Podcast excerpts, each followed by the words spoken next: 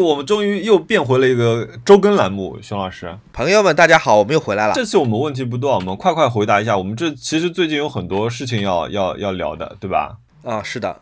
好，呃，啊，简短结束啊。第一个问题，第一个问题就是就是关于胶片的。这个叫阿文是你这个朋友啊，他发了一张截图给我，基本上讲什么事情呢？就是讲柯达他们柯达公司说解决了自己的原料问题，已经恢复主要的彩色负片生产了。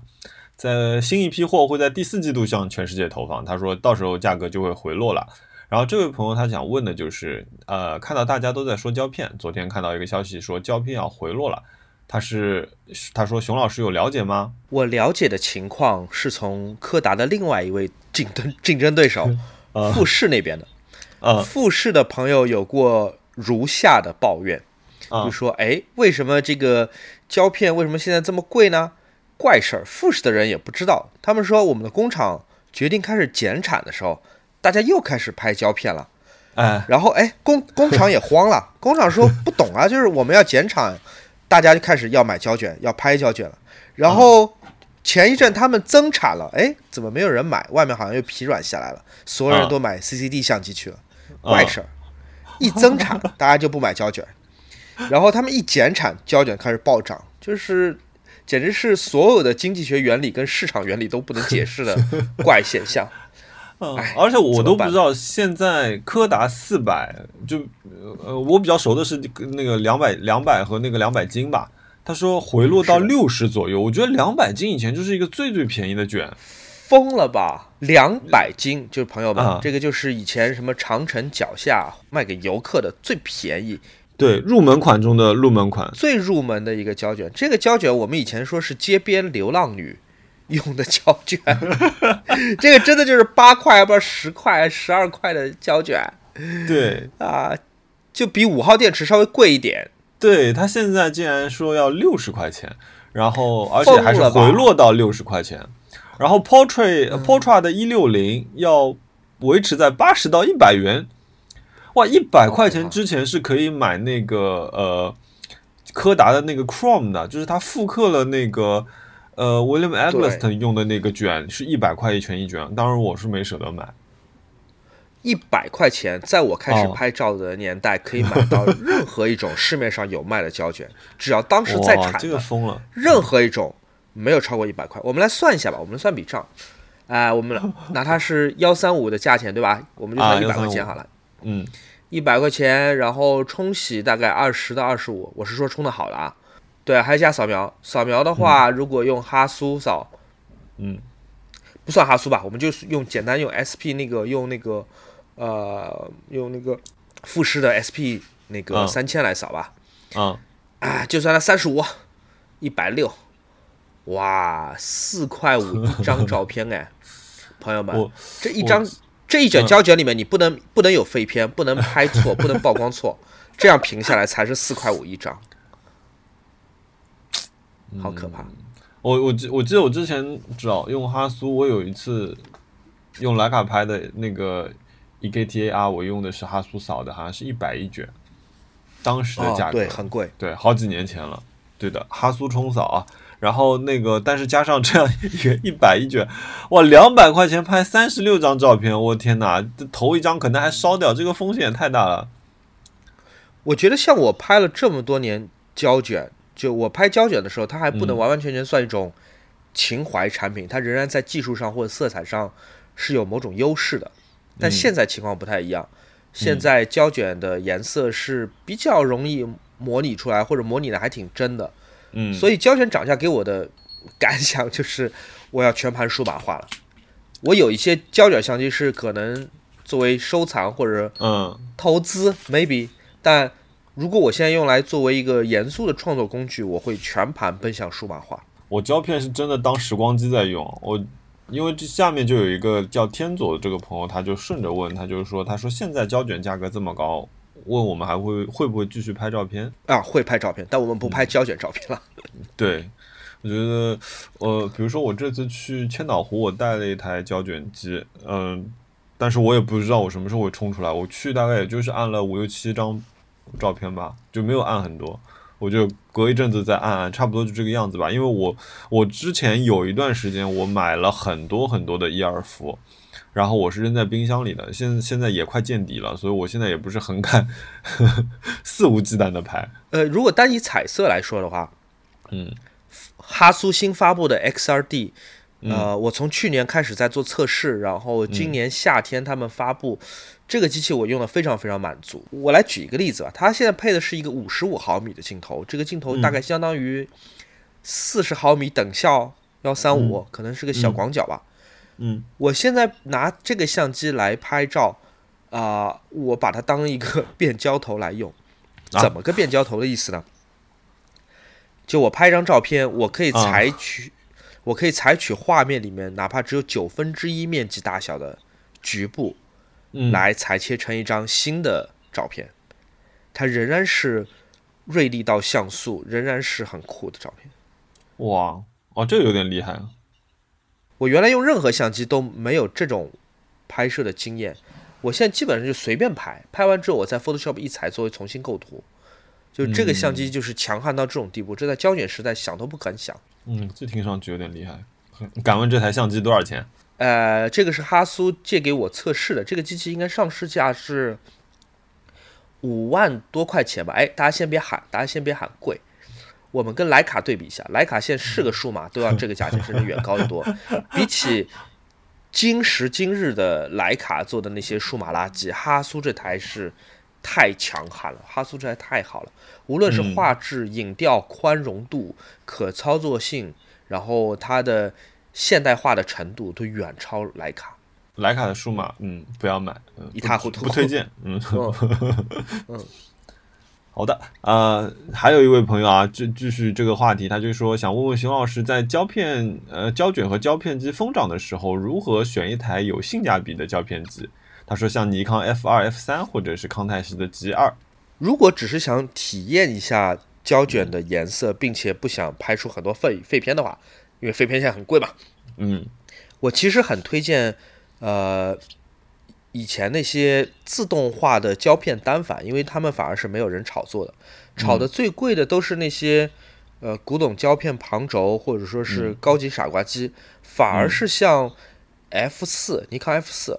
或者说是佳能什么 EOS EV 这种非常自动化和先进的，AF 杠一这种，AF 杠一不算现代化的，不不算嗯。那么现代化。嗯呃，像 EOS EV，然后 F 四、F 五这些，当时都是给记者、给体育记者用的，所以它体积嗯虽然有点大，但它自动化的程度非常高，而且它的测光所有的部分都是非常的可靠的。这这一类机器拍出来是不会有意外的，嗯。而且现在买就真的很便宜。但是啊，我觉得 在一个胶胶卷和胶片机疯涨的时期，其实不一定要在这个时候入。其实，因为我记得以前就是胶卷其实也涨过一次，就是其实这个东西有点像股票的，它其实起落起落的还挺有周期性的。我觉得你你可以研究研究，等它稍微价格下来一点再买。现在真的是贵如，此啊！嗯嗯。好，下一个问题，哎，这位叫搜啊，不好，搜嗯，这个我不见他的名字了。好，他说想问问两位主播有没有在什么东西上有一些报复性消费？他说最近刚工作，不自量力的买了很多电子产品和衣服。我们好像上期讲到过报复性消费，我们其实没有什么报复性消费，嗯，我顶多是在啊、吃的或者喝的上面偶尔说来个小奢侈啊。嗯，对我刚刚，我今天虽然我处在呃幺六八的这个状态下面，我们刚刚吃了一碗那个生潮汕的生菜的那个里面带点牛肉片的那个汤，哇，好好吃啊！天哪，我、啊我好久没有在晚上八点钟之后吃过东西了。啊，但这个应该是呃，距离这位朋友理解的报复性消费很远的。嗯，我我觉我觉得年轻时候会有的，一定一定是有的，要不然家里对吧？你怎么会就是每年都清理出来这么多东西呢？肯定会有的。我觉得买点电子产品和衣服还 OK 啊，没问题。我现在衣橱里的衣服也是很多很多都是年轻无知的时候买的，人家穿也穿不完。应该我今年就几乎没有买衣服了。好的。呃，三阿水他问他说，哎，这也是我们的老听众啊。他说辞职了一段时间，本来想静下心来做做自己的作品，准备去德国上学，但是这两个月作品进展不多，反而更加焦虑了。他说感觉自己正在嗯呃跟正在呃跟同龄人正在工作的同龄人相比，感觉自己落后了，失去了竞争力。他他他想问问他，他感觉好像有点焦虑。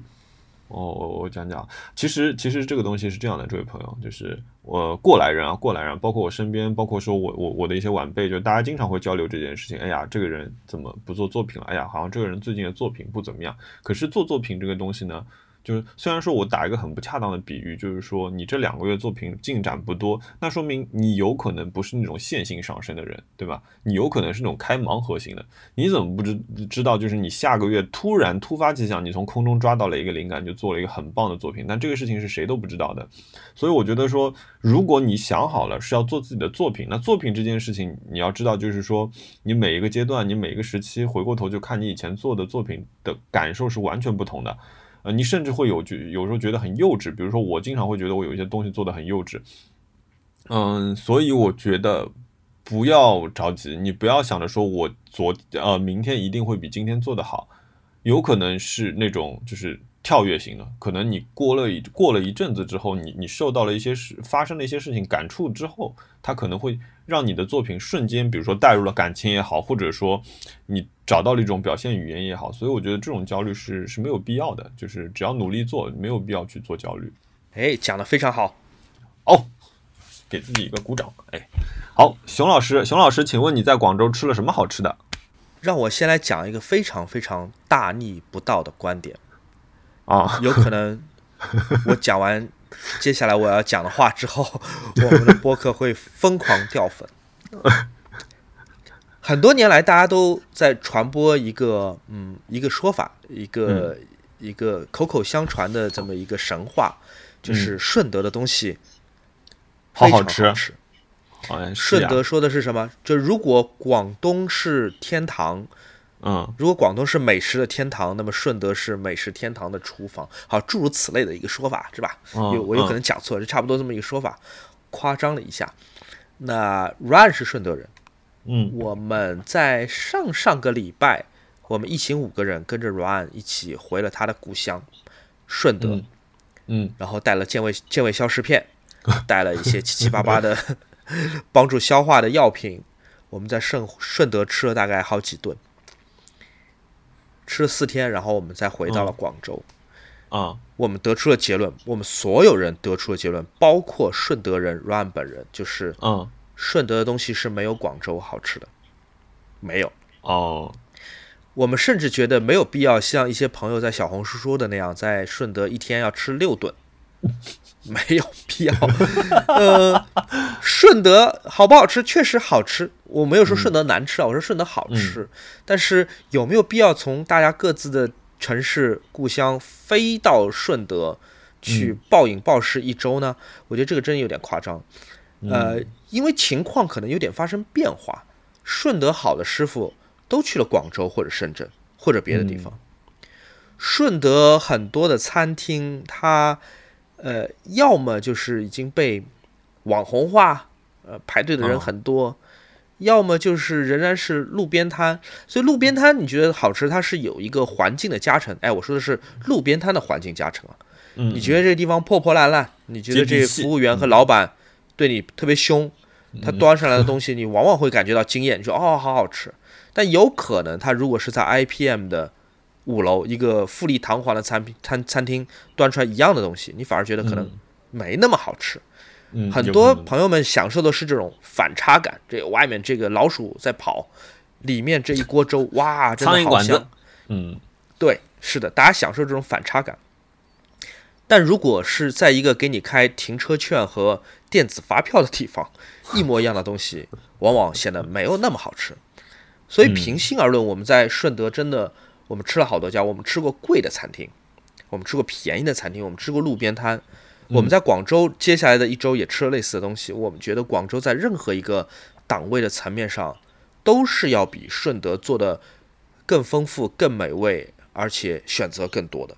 嗯，顺德有没有好吃的东西？我们吃一两家挺贵的那种大大出名的招牌餐厅是好吃的，但它那种好吃是我们叫它周末惊喜 （weekend surprise）。嗯哼，就你周末去吃一家餐厅，你会觉得啊，这家餐厅好好吃，你会跟朋友说，嗯，这个就顺德这家餐厅挺好吃，但它只是周末惊喜，你只会在这个周末记住它，它不是年度惊喜，它不是生生世世的回忆，它不是的。你只会去说哦，嗯，这个菜做的不错，啊，朋友圈发一发，就这样，可结束了，就只是这样子。啊，但那他是那种，比如说，如果我今天，比如说你在呃，你今天出差去顺德了，你还会去的餐厅吗？还是说，其实你就找一家其他的吃吃也可以？就是有一家我们去过的餐厅是我觉得还不错的，叫做南记。哎，不要误会，南记是南方的南，记者的记，南记。啊啊，还不错，这个就是我说的 weekend surprise 啊。呃，我我们还去了一家非常出名的，就是小红书打卡排打到门门口去的，叫大门宫。如果你去过顺德或者你住在顺德，你可能听说过这家餐厅。这家餐厅我们打分就没有那么高。哎，网红化有的时候真的是一个是个很糟糕的事情，哎，对吧？从生意层面还是希望人家好的，所以我猜有可能在某一个时刻，顺德的东西确实会有特色，或者说是好吃一些。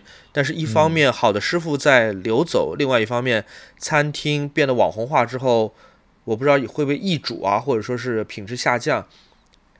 总而言之，就是我觉得顺德对于我第一次去的人来说，没有那么惊艳，或者说远远不到惊艳的地步。嗯，哈娜可喜欢顺德了，她一直说要去顺德，顺德。所以我们还想说，接下来是不是有机会，就是去顺德那转一圈，然后也就是吃吃吃，然后去去美术馆。他一个好朋友在和美术馆，你可以阻止他听我们这期播客，然后你观察一下，你自己也观察一下你自己的体验。等你们真的到了顺德，顺德，你们你们看一看你们的呃感想是不是和我一样。嗯，哎，那比如说我我我我外行人啊，就是完全不懂，就是顺德它其实也是粤菜是吗？对，顺德是粤菜，顺德的做法跟广州对外籍人说非常非常接近。嗯，那你觉得是广州就是其实比如说一个因为是广州就是城市它可能更大，然后就是。吸引的人才更多。那另外一方面，你觉得是不是？比如说像广州，它可能就是因为它也是个港口城市嘛，所以它吸收的各种文化更多，让它的菜式就是包括它的丰富程度和挑剔程度就会更好一点。呃，顺德离广州实在是太近了，所以呃，我觉得他们要在菜色风格上，你说有多大区别不一定。所以你在广州，其实你本来就能吃得到顺德或者广东别的地方的东西。但我觉得就是广州做的做的就是好吃，或者说我们我们公平点讲，在各个档位上平行的去对比，我觉得广州都是要比顺德好吃的。那哎，所以刚刚这个问题是，熊老师在广州吃了什么好吃的？我们在广州吃了惠食家，惠食家上海也有对吧？有。广州惠食家不得了，不得了，好吃到造反。嗯，哇，好吃到造反，是那种年度 surprise 吗？呃，我觉得是会让我记很久很久的一顿饭，因为我们都很熟悉上海惠食家的味道，我觉得非常好。上海惠食家也是一个我打高分的餐厅，但广州的惠食家 even better。你去惠食家还能吃什么东西啊？你不是有很多遮遮的那个鳗鱼堡啊，然后海鲜啊、虾啊、蟹，有很多东西我可以吃。OK OK。然后广州还有另外一家餐厅叫花城苑。嗯，哦，也是惊惊喜。花城苑好，对。然后这样吧，我再说一个非粤菜，我来说一个非粤菜，呃，而且也不是那么高级的餐厅，嗯，叫做新美乐。这个好像只有在广州或者说是深圳有吗？我不知道，是一个连锁的餐厅，它有点类似像 Wagas，所以它不是一个非常 fancy 的一个餐厅。嗯，但新美乐第一，我觉得咖啡是不错的。然后第二，它的那个 pastry，它的那个烘焙的那些，呃呃，那个丹麦卷啊、可颂啊是很好吃的。然后它的意面，呃，我很喜欢。一顿饭吃下来也就一百块钱两个人，或者多一点点吧，也许加上，嗯，是个很划算的 brunch，没有没有特别 fancy，所以我觉得这也是很特别的。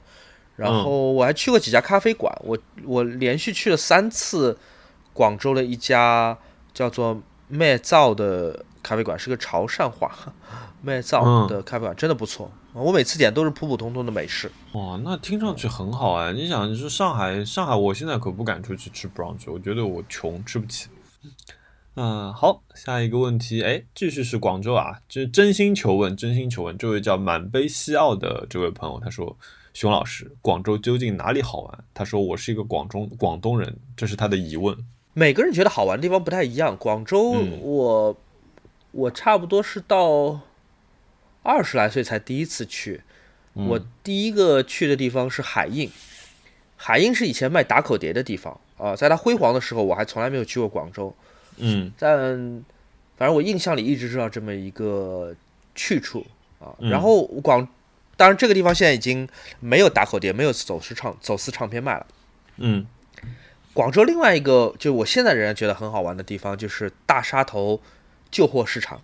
大沙头是一条街，但他们街上呢也有一两家有三四层楼的那种旧货商场，嗯很有意思。它它一楼、二楼都是卖旧的手机、旧的笔记本电脑，偶尔有一些旧的相机，偶尔有些旧的手表，嗯还有各种监视器啊，这种 U 盘啊，啊，这个像百脑汇加星星星光的感觉。要 low 的多。但我觉得它越越 low 越好玩。嗯一些莫名其妙没有牌子的配件，会跳舞的那个 USB 花盆，各种各样的怪东西，从来没有见过。它有点像深圳的那个叫华强北吧，但是比华强北更浓缩一点，因为华强北很大很大。然后它又有一些，嗯、还蛮高级的东西，比方说什么古董徕卡店、古董收藏级的相机店也在里面，也在一起。然后还有那种奢侈品二手店，都很好玩，都挤在一起。所以我知道我已经错过了，无论是海印还是大沙头，我已经错过了他们的黄金时代。但我觉得大沙头这个这个旧货市场，我是我每次去，我觉得还是挺享受的。嗯，好的，哦，记下了。而且这次有一个，这次还有一个很神秘神神秘的事情，嗯是我在大沙头，我在逛的时候，我正好有朋友打电话来，不是朋友，客户嗯 打电话来，所以我有带着 AirPods Pro 我在开电话会嘛，我一边嗯漫不经心的在开电话会，一边我就随便走进一家相机店在逛。嗯然后因为戴耳机嘛，所以相机店的人给我开门的时候，他说的话我也没听到，所以我显得特别没有礼貌，一边那个小声在打电话，一边在橱窗上看来看去。等到我挂完电话，那个伙计问我说：“你要不要喝咖啡？”我就想，哎，怎么回事？为什么服务那么好？为什么逛相机店还有哎，被认咖出来了啡喝。。对，他说：“哎，你不是那个谁吗？” 虚荣心有一点点小膨胀。嗯 呃，艾特王小光，哎，隔隔空艾特王小光。嗯，好的，呃，下一个问题，哎，这位朋友登登他说他已经预约熊老师的网课啦，会给我们讲哪些有意思的东西呢？来点剧透吧，很期待。熊老师要去哪里上网课了呢？啊、一个一个一个小品牌小公司邀请我去讲一堂网课，十一月几号来着？四号啊，这个课的大的主题叫做 Today at Apple，嗯今天在苹果。嗯那我的主题叫做小团队、小创作者如何开始呃视频。他其实面对的不是观众，他面对的是嗯小企业主或者说是小的呃怎么讲公司的自呃自媒体运营团队。就如果嗯你们也想做视频，也想要嗯讲你们产品或者品牌的故事的话，该从哪里起步？但嗯因为报名的朋友很多，其实并不是真的在经营小公司或小企业，所以嗯你们你们无所谓，你们可以忽略这个标题。我在这一个小时的这个网课里面，其实跟大家分享一下，就是我为什么会开始做视频，以及我是怎么做视频的。嗯，具体几号来着？十十一月四号是吧？四四号好像是嗯，我再去看看我的海报。哎，我要让汉娜去去去嗯来来好好学习一下。哎，不敢不敢。熊老师，这里有一个问题啊，他就是问什么事情你是可以做到一千天，你仍然在坚持的？坚持一千天的事情，哦，这个蛮夸张的，呃三年接近将三年近三年的时间。对，哦，想想看，嗯，我我可以想到很多我没有坚持到一千天的事情，呃，比方说健身，比方说呃，我有段时间还想去学打拳，啊、嗯这些都是没有坚持到一千天，甚至有些可能一百天都没有坚持到。我们鱼的许愿有一千天了吗？我们差不多差不多快要接近一千天了。你有什么坚持一千天的事儿吗？分两种，就是一种就是会一直坚持下去的，呃，比如说，比如说大家都知道我喜欢自行车吧，对吧？其实因为我我们这一代人很多对自行车感情是挺深的，所以高中、大学我一直在骑自行车。但是我第一辆呃不错的自行车，好一点的自行车，其实是在差不多一五年的时候买的，这个远远超一千天了吧？这个事情好像是我可以一直坚下坚持下去。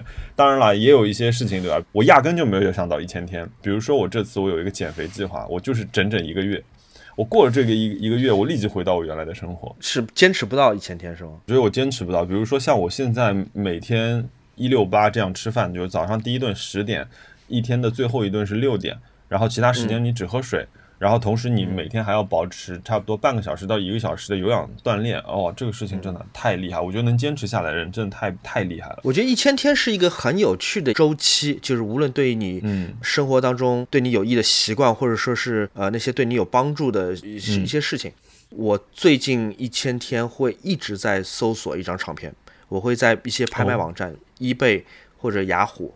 过去一千天不能说每一天，但反正时不时我会搜索这张唱片，就是我在日本失之交臂的，然后它会在我心中 播下一个种子。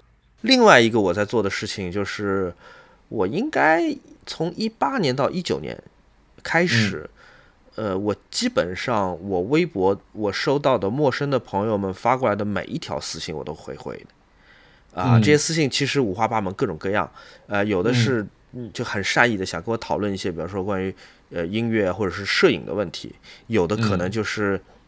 啊，恋爱、人生大事，一些需要我帮忙做参考。当然，我一般我也不会说我是，对我也不会做知心老大哥。我如果没有答案，我会直接说没有答案。但我会告诉他们说，如果我是他，我有可能会怎么办？嗯还有一些就是更五花八门的，有借钱的，对吧？我我以前讲过的，哦，真的吗？哦，嗯，对，所以这件事情我觉得其实挺不容易的，因为呃，它增增加我很多工作量，它需要我花我很多时间。但我觉得就是反正一千天之前的某某一刻，我决定说，嗯哦，我要对给我写信的每一个人都要很 nice，无论他的信看上去是多么的深刻，或者嗯说是多么的嗯呃浅。呃，我嗯至少要给别人一个一个答复，只要我看到，只要我没漏过，我都要给别人一个答复。上次听到你说，其实我觉得这个事情是一个是一个挺好的事情，因为有的时候我也会求助啊，比如说我有一次，呃，菠萝那个菠菠萝呃肚子不就是状态不对，然后我就拍了，然后朋友跟我说你可以求助哪与哪一个账号，然后我去发了，我觉得其实是怀着最后一线希望吧，因为很晚了，我有点担心。但是其实大大概很等了很长时间，你也没有收到那个回复。我觉得其实，呃，可能有些朋友真的给你留言的时候，他也是有这种期待的，所以我觉得像你这样去回回回应一个期待是一个很好的事情。我昨天在路上回回家的路上，一边骑自行车一边在回一个朋友，因为他就跟我说，他说他听了我们的节目，他觉得他对自行车产生了一个很大的一个兴趣，就像熊老师刚刚说的。嗯，然后我想说，哎呀，拉人入坑了。然后他的预算就跟我那个时候买第一辆自行车的时候几乎是一样的，一万两千块钱。他说一万两千块钱能买什么自行车？那我就一路骑，然后一到红灯我就回他几句。我觉得这个这这是一个好的事情。嗯我其实，在回复这些朋友们的，比如说购物选择的私信，我我觉得我绝大部分情况都是劝不要买。比方说，很多朋友会问，哎，熊老师，那个我想买一个，我想买一个照相机，呃，我就嗯想平时日常拍拍，也没什么主题，你推荐我买哪一个好？我往往都会劝说，你要不试试用手机，你试试用手机开始。这个嗯照相机其实不便宜，对吧？对很多年轻朋友来说不便宜。我觉得就是你挑选一件产品也是一样的，你在买的时候，你不要被一时的冲动所迷惑，你要嗯仔细的想，这是不是一个真正你需要的一个东西？它是不是一个好的产品设计？它对于你的需求来说，是不是绝对绝对必要的？对吧？你手边有什么东西是用了一千天以后，你仍然很喜欢，而且逐渐能感知到他们出色的设计，或者说是小心思的吗？我我觉得我生活里面我有很多那些器物，嗯是远远超于一千天的，而且就是是属于那种你越用越久，它上面积累了越来越多的那些怎么说岁月的痕迹也好，就是一些磕碰也好，它会变得越来越漂亮。但是有个人印记因为对对对，但是因为本台的这样一个性质啊，我觉得还是要谈一谈产品。就是我我我有我其实刚刚我们聊的时候，我就想到有一个产品，其实我至今我都会跟很多朋友推荐的，就是那个巴慕达那个面包机，你记不记得？我其实提过很多次。我知道。所以这个面包机，我我刚刚回头查了一下，我是一九年四月份买的，那真的是超过一千天了。就像你刚刚说的。呃，它一开始可能没有这么惊艳，可是当你随着你的一个使用，你慢慢的每天你站在这个机器边上，你可能用它的时候等待三分钟，你看一看，看一看它的设计，摸一摸它的一个触感之后，你会觉得哦，这真的是一个很棒的东西。我我觉得如果说产品的话，我第一个想到的倒是这件产品。它不一定是那种很先锋的潮流，但它也不会过时，即便在过了一千天之后，因为比方说一千天，你可以知道你喜欢的一首歌，它是不是。短暂的昙花一现，一炮而红，还是说是可以值得再三回味的？你也可以知道，比方说一种生活方式，比方说你说你骑自行车，这一千天来，它是不是可持续的？对于你个人来说，是不是可持续的？它会不会花费很多精力、钱或者体力？它是不是可循环的？你一千天，你也可以测试你自己突然的呃一种爱好，比方说我我现在开始对咖啡感兴趣，我我想知道我一千天之后是不是还是真的喜欢咖啡，还是说是五分钟热度？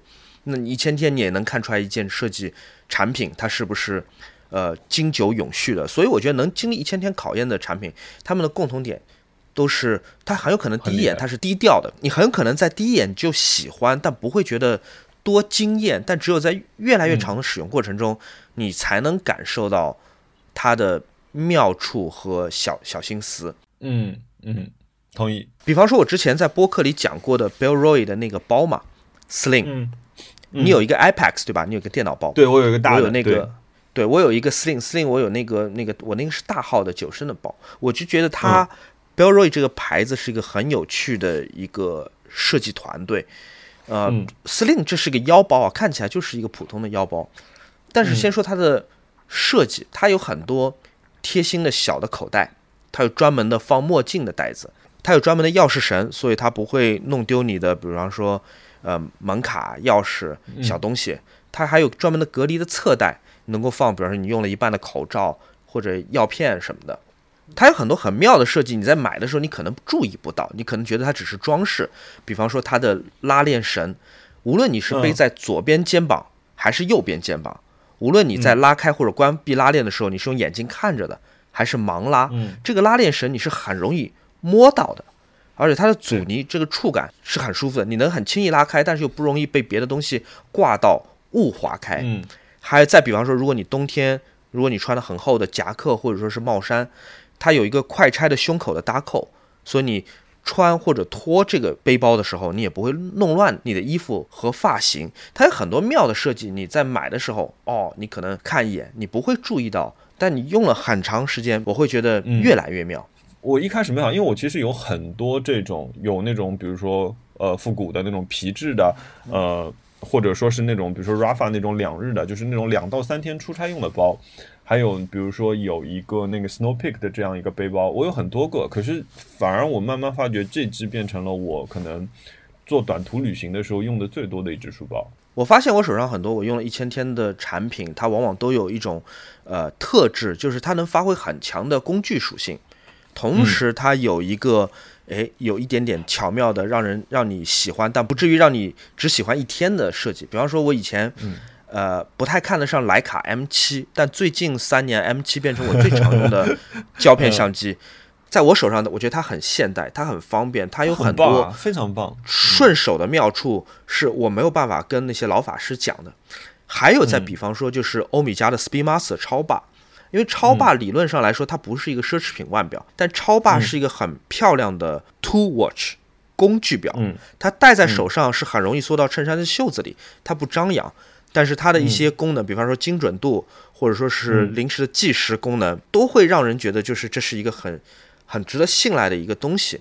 还有就像 b e l l Roy，它不只是我那个 Sling 那个包 b e l l Roy 的钱包，你知道它有多能装吗？它看着很小，嗯，所以我觉得 b e l l Roy 这个澳洲牌子他们的。设计团队是一个很擅长藏空间的团队，因为 Sling 它是可大可小的嘛。你如果只是装一个呃什么消毒酒精，或者是装一个充电宝，它就是小包。但是如果你发现它装起来的能量真的太夸张了，因为我可以装一个六乘七的折叠相机，再加钱包，再加手机，再加充电宝，然后我再另外再装一部小的卡片相机，比方说雅西卡 T 五 D，我都可以装在司令里面。哦，这有点意外。对，或者说我可以把一件卷起来的外套装进嗯司令里面，再外加一个便携的咖啡壶，就是那种便携水壶，再加 AirPods 各种小东西，互相不会干扰。哦，真的、哦，听上去不错哎。但如果你再把这些东西拿出来，它不会像是一个干瘪的塌掉了的包，因为大部分包都有这样的问题，哦，是，这是一个很重要的问题。它仍然保持笔挺的漂亮的外观。骨架是在那边的。以前不是很流行那种小的圆筒的那种健身包嘛？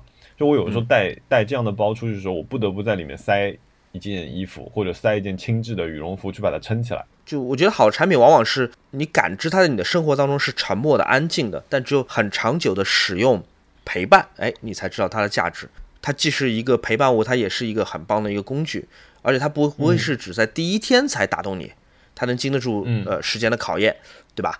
而且它不嗯仅仅是形式大于功能的，它不是让你只开心几天，然后就束之高阁积灰的东西，它应该是形式服务于功能的。日本日本有一个长冈贤明，你知道吗？啊，我不知道。就是他其实提出过一个概念叫永续设计嘛。其实我觉得日本有挺多的设计师或者是哎产品的匠人，他们是有这种思维的，包括柳宗理啊。其实我家里现在还用着一些柳宗理设计的一些一些厨房器物。就我觉得呃，其实我们应该去考虑一个问题。嗯，像我跟熊老师现在的一个消费习惯，其实我们现在的产品的更新速度，比如说，呃，相机也好，手机也好，或者耳机也好，其实我们的更新速度其实是不快的，反而是变得越来越慢的。因为其实，呃，我现在好像对于追逐时尚或者追逐时髦这件事情来说，我更希望说这个东西让我用的很舒服，让我甚至忘却它的一个存在感，对吧？比如说像 AirPods，呃 Pro 这样的一个一个产品，我觉得就是我愿意花一呃适量的钱去买一个更好的、更更好使用体验的东西，而不是说我需要它晾在外面给大家看是，哎，你看我又有一个一个新东西这样一个事情。那我觉得其实永续设计它也是这样一个概念。它其实最早开始的时候也是因为日本九十年代的时候他们的那个怎么说物欲太疯狂。呃，经济形势太好，所以呢，大家就开始说，那我每天都要用新的东西，我每天都要开豪车，所以大家就忘却了，其实我们真正去使用一件东西的时候，它用的时候舒不舒服，它才是对你最重要的一个事情。有很多好的这样的产品，其实因为在这样的潮流更迭中，其实就被我们忽略掉了。所以我觉得反反过来看，现在包括啊，包括本台的一个主旨吧，反消费主义，其实我们也是希望就是大家能够更好的去。关注在就是你已经获得的，或者说你已经花了很长时间研究的这些产品，并且花更多的时时间去在使用它，来获得一个更好的体验。所以就像你刚刚你说的那个面包机巴慕达对吧？或者是像 Bellroy 的产品钱包，或者说是腰包或者是书包，比如说，它就不会像一个 Philip Stark 的柠檬榨汁机、外星人榨汁机，对吧？那个东西设计的非常有名。对，它不会惊艳全场。对他不是说哇，这些东西太棒了。就是比如说我在家里，我回到家的时候，我第一眼看见的一定不是我这个面包机，我一定看到的是是我家的桌子、我家的灯、我家的椅子这些东西。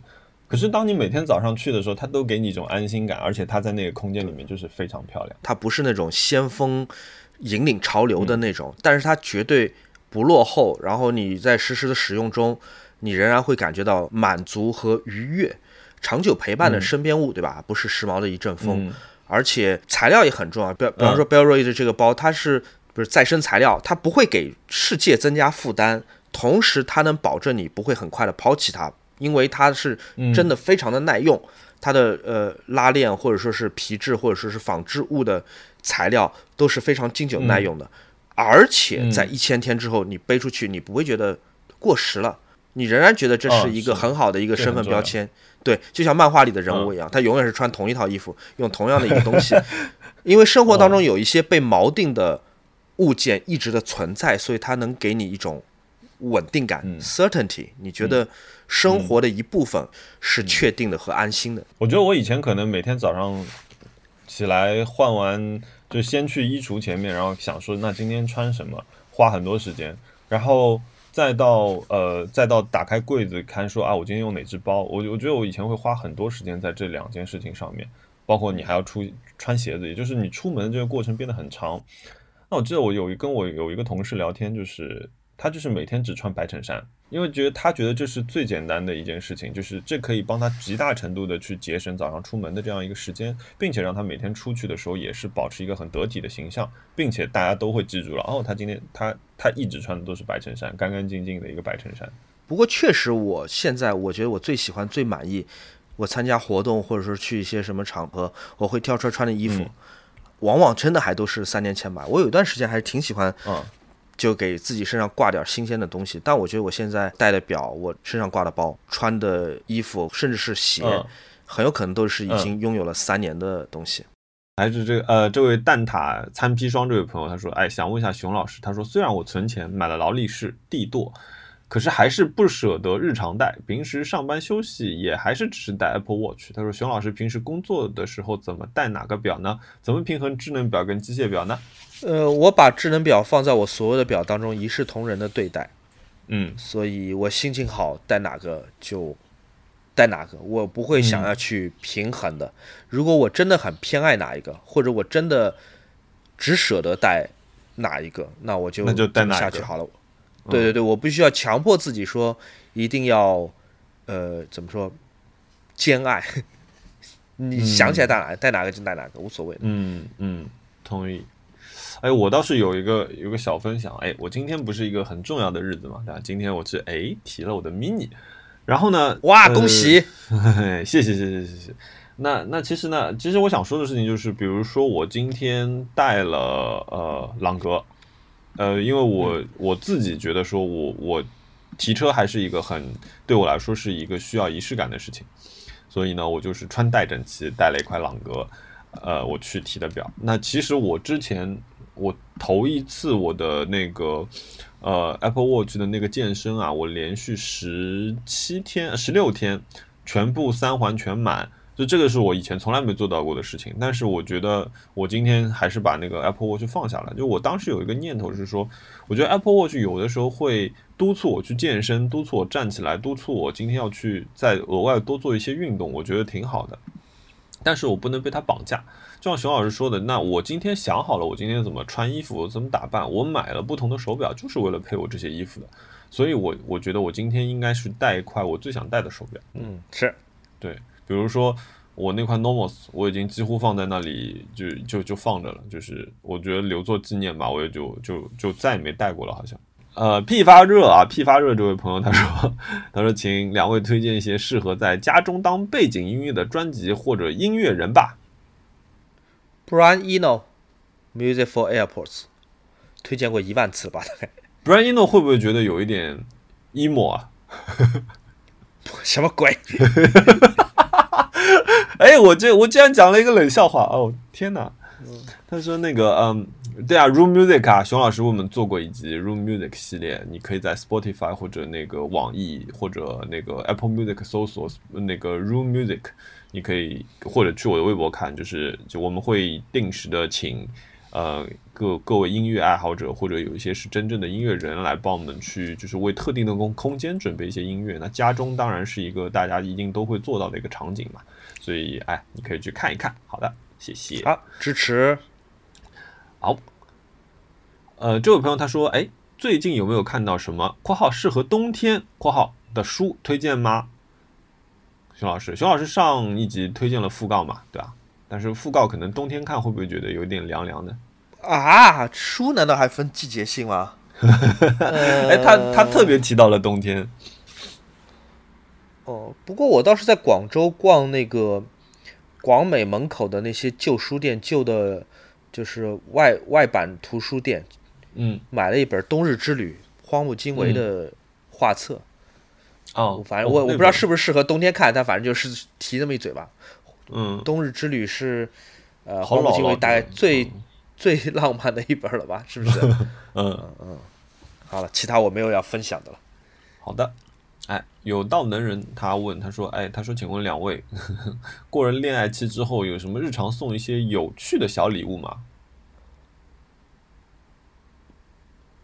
有吗？有趣熊老师，熊老师是宠夫狂魔呀，就是熊老师送过很多多我好像送过有趣很多的小礼物。我送过那个什么包里福他林泡但是又包啊，对对对，福他林用礼盒包装起来，里面放一管 二十块钱的福他林，或者买两斤草莓，然后用一个铁盒子当礼物包装起来。我做我做过很多这种事情。嗯，我是觉得有趣的部分是在于，呃，你如何呈现它，而不是它是什么东西。哦，熊熊老师，你是关注在于就是说你怎么去表现这个东西，对吧？就是比如说你对它的再次进行的创意加工嘛，对吧？呃，对对，我送我喜欢送普通的东西，我送送比普通更普通的东西，但是你呈现它的方法，你很夸张、很隆重，或者说是挑了一个好日子，都会让这个事情变得有趣。嗯，我分享一个分享一个不一样的角度吧，就是比如说我。我更倾向于，比如说一些细节，比如说观察他到底平时喜欢什么样的东西。比如说我，或者说我自己收到礼物的时候，我也会看说，哎，他是不是知道我喜欢什么样的东西？就不管这不管这个东西的价值，或者这个东西的就是怎么说稀有程度来说，而是我觉得更好像，如果能戳中我的一个区域，或者我能够戳中他的这个区域，我我我觉得也是一种就是有趣。嗯嗯嗯。因为这个其实会在感情上让你们更加的，就是感受到对方在关注你这件事情。嗯，好，下一个问题，哎，这个问题好玩了。这个问题他说，哎呀，我的男朋友是你们的忠实听众啊。他说，你们安利的东西他都会激情购买，而且仅买你们种草的。所以想问一下，你们能不能推荐一些女生用的东西呢？嗯，这位观众想要什么呀？比如说你想要一块什么，呃，Apple Watch 最新款，还是想要什么？你就告诉我们吧，下次我们把你的那个愿望以这个对以答案的形式讲出来，看看你对象能不能帮你啊这个圆梦，好不好？这位叫 Chase Car CC 的这位朋友啊，欢迎你给我们私信说给我们一张 清单，对，直截了当告诉我你你想要得到什么，我们适当的帮你做植入。哎，熊老师，你最近有没有看过一部很火的动画片，叫那个呃《赛博朋克：边缘行者》？没有，Netflix 的。哦，你没有看这部片，最近还挺火的。这部片其实它是，我大概讲一讲，它其实是一个跟有一个游戏叫《赛博朋克2077》其实是有点关系的这样一个一个衍生动画片吧。那个游戏呢，其实就是一开始呼声很高很高，就是大家觉得哇，这就是完全是另一个世界，就是元宇宙，这就是那个。那个谁拍的那个《头号玩家》，嗯，可是就是呃，卡梅隆对卡梅隆拍的《头号玩家》，可是实际大家玩到之后就觉得说哇天哪，就是你每天都在就是经历各种 bug 的世界，就是全是问题一大堆，所以这个问题这个游戏的口碑呢就有点糟糕。然后后来呢，就是最近出了这部动画片，就是一下子好像又把这个游戏给带火了这样的一个东西。我我看了我看了几集，我我看到那个男主角变。变成成年人之后，我就好像就我对后面的事情就已健忘了，我就没怎么看下去。因为为什么？而且我说的是这个男主角呢，就是我觉得这个剧情就有一点点老套。呃，男生获得了特殊的能力，就你仿佛你看，因为很多的那个日漫，它都是这样一个一个套路。倒反而我其实还挺推荐，就是如果这位朋友对这种衍生动画有兴趣的话，以前那个《黑客帝国》出过一套衍生动画，呃，画风、表现手法很多元，而且故事也很有趣，我觉得那个你可以看一看。然后《赛博赛博朋克：边缘行者》这个片子，其实我还想到另外一个，就画风上面啊，之前有一部片叫那个《普罗米亚》，其中有一个角色，我知道那部片的原因是因为其中有一个角色是芥雅人配的音。呃，这两个片的那个画风上面是有一点相近的。如果你很喜欢赛博朋克的这种那个表现手法的话，你可以看看这部片，叫《普罗米亚》。好，呃，我来补充一下，呃，头号玩家的导演不是卡梅隆，是斯皮尔伯格。哦，斯皮尔伯格，sorry，对，我错了。然后刚刚你推荐的那个呃《Matrix》黑客帝国的衍生动画，给大家在那个说明一下，它的名字叫做《Animatrix》。就是在 Matrix Matrix 前面加 A N I Animatrix，这个是一个被很多人认为是启发了黑镜等后续的影片或者动画的一个片子。Animatrix 非常非常精彩。嗯，然后还有就是普罗米亚，我觉得普罗米亚太强悍了。普罗米亚就是在头脑里放烟花的这种画风，虽然它的故事还是比较像日漫啊，就有点热血，然后有有点稍微有一点点一根筋。但嗯普罗米亚的这个画风真的是嗯，视觉冲击力非常强。头脑里放烟花，我嗯就如果就这种享受来讲，我我我现在想不起来任何一部影片可以跟普罗米亚呃相提并论。哦普罗米亚是我十部高评价，嗯对，我觉得太强了，它不是完美的影片，但在视觉上太无敌了。嗯呃，我至今我时不时我还要想，我想重看一遍，但好像什么平台都找不到。哦，是啊，普罗米亚哦我在电影院看的，然 后我觉得太强了。我觉得他在大荧幕，因为他的那种用色风格其实是很超出常理的，嗯嗯，嗯对，他的视觉冲击非常强大。信息量太大了，我看普罗米亚，我这眼睛睁到最大，就是每一毫秒那个信息量都太大。那个是我们叫下了血本做的动画片，嗯，我觉得那个电影就是有人把你的眼皮强行撑开，然后往你的眼睛里倒彩虹，就那种感觉，连倒两个小时。普罗米亚太棒了，太刺激了。对对，推荐推荐啊能找到资源的朋友看一看啊，这部片这部《普罗米亚》这个片真的是是很不错的。最近动画片，最近动画片我其实还是有一点期待那个是高达的那个水星魔女的，我觉得好像有一点回归到到以前的那个高达世界观了，所以那个我还是有点想看的。嗯，对我，但是我想稍微养肥一点，现在好像才出出了三集。嗯，这个麋鹿王他说：“哎，二位会不会列那个双十一购物清单这种东西？”他说：“会有什么会在今年的清单里啊？”其实每年临近这个时候啊，我们就会就会有朋友问这个问题。就其实我的双，我先说吧，我的双十一购物清单上面无非都是什么纸巾啊、洗衣球啊。呃，什么灶台清洁液啊这种东西，然后我好好像主要就是用来补充家里的这种就是怎么说维护和清洁用的一些东西。熊老师呢？我双十一去年是不是什么都没买啊？今年双十一应该什么也……哦，不对，不对啊！双十一是这样的啊，第一我要那个抢购永璞咖啡，好吧，朋友们，跟啊，永璞咖啡，哎，永永璞咖啡，啡，帮帮一帮我们的那个兄弟姐妹嗯品牌。嗯然后第二，我要买 Pop Socket，是吧？啊本来对 Pop Socket 没有什么感觉，但是自从我们的好朋友 Able 去那边啊当了那个呃这个上班之后，突然之间这个产品啊哇，有啊迷人的魔法，非常非常喜对，欢。要在手机后面贴满第。三，嗯，对，贴满。然后还有谁有可能会听我们播客的？再吹嘘一下，嗯再吹嘘一下谁来着？吹嘘一下，试一下谁呢修丽可，啊，修丽可棒，太棒了！多好的机会啊！我容光焕发，对，还你青春。嗯还还我青春，还有谁？哎谢谢。还有谁？嗯，暂时想到这些吧。好，先这点吧。哎，刚刚正好我们提到永璞啊，就是就是那个有一个朋友叫丁浩二世，他说他说那个黄金万两能不能在永璞的灵感艺术节上售卖？我问问毛栗子，他愿不愿意帮我代理一下？对，什么时候灵感艺术节？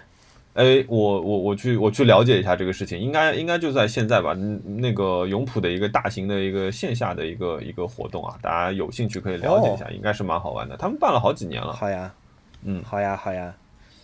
好的，哎呀，熊老师，哎，熊老师和我如果推荐一个欧洲旅行目的地的话，会推荐哪里？我他说，希腊最主要的问的问，哎，你先听我说完啊。他说下个月他就本科时代的最后一个感恩节假期了，他说想去欧洲玩，还是希腊吗我只？有两个答案：啊先希腊后意大利。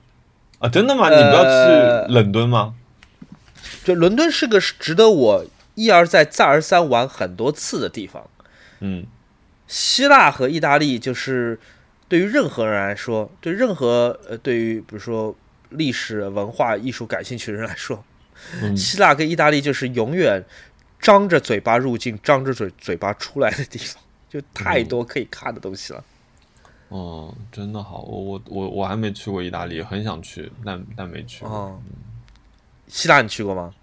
也没有，我好像啊去的，我去的都是西边。我在罗马的时候，我好像记得以前播客讲过，我在罗马的时候，我是不舍得坐地铁或者坐公交车的。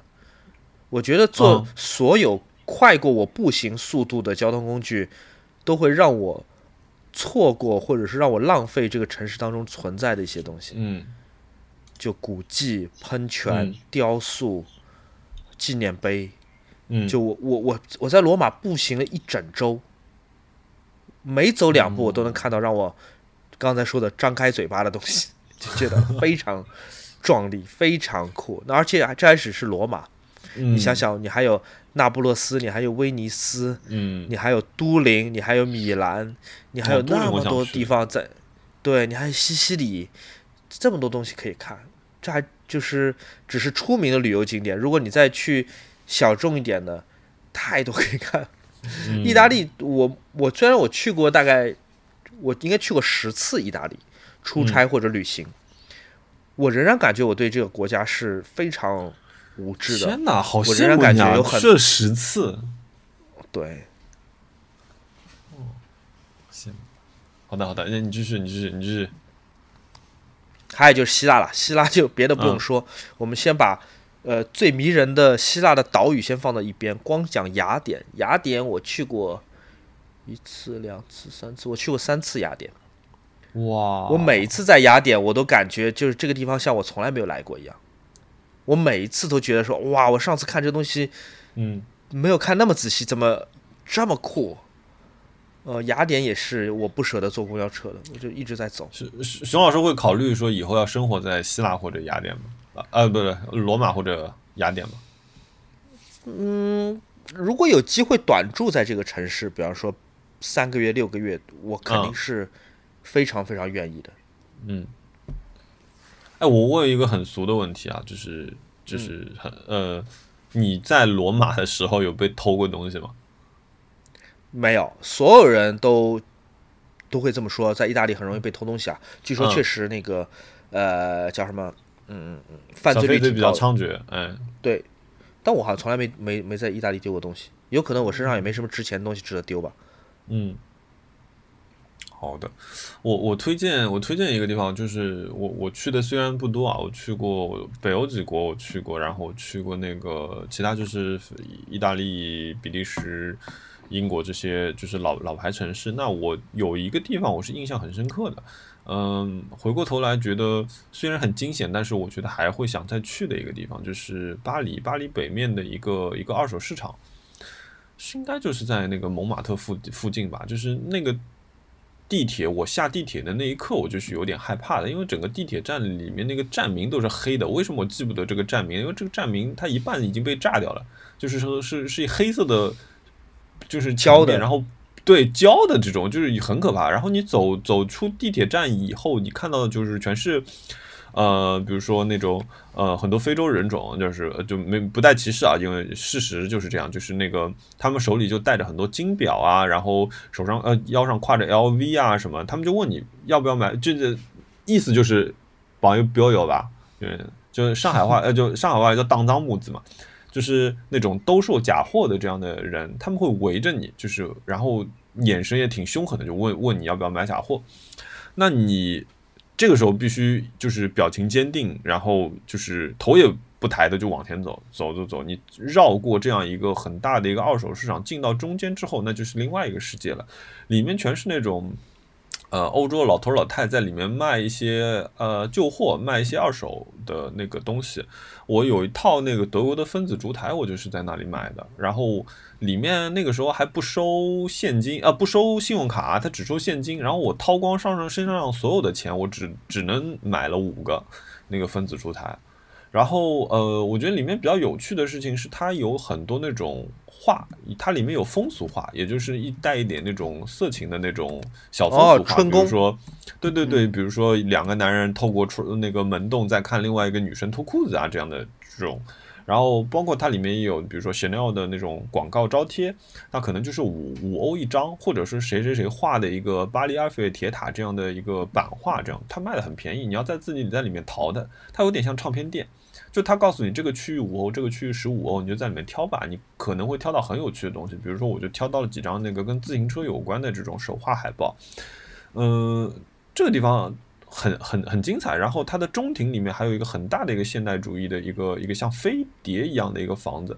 哎，这个之前哎，这个 sorry，这个名字太复杂了。但这个东西我我之前在那个莫塔塔有聊过，我回头可以放在那个 show notes 里面。这个这个建筑我当时在里面看到也是一惊，我想说哇，怎么会在中庭里放这么一个东西？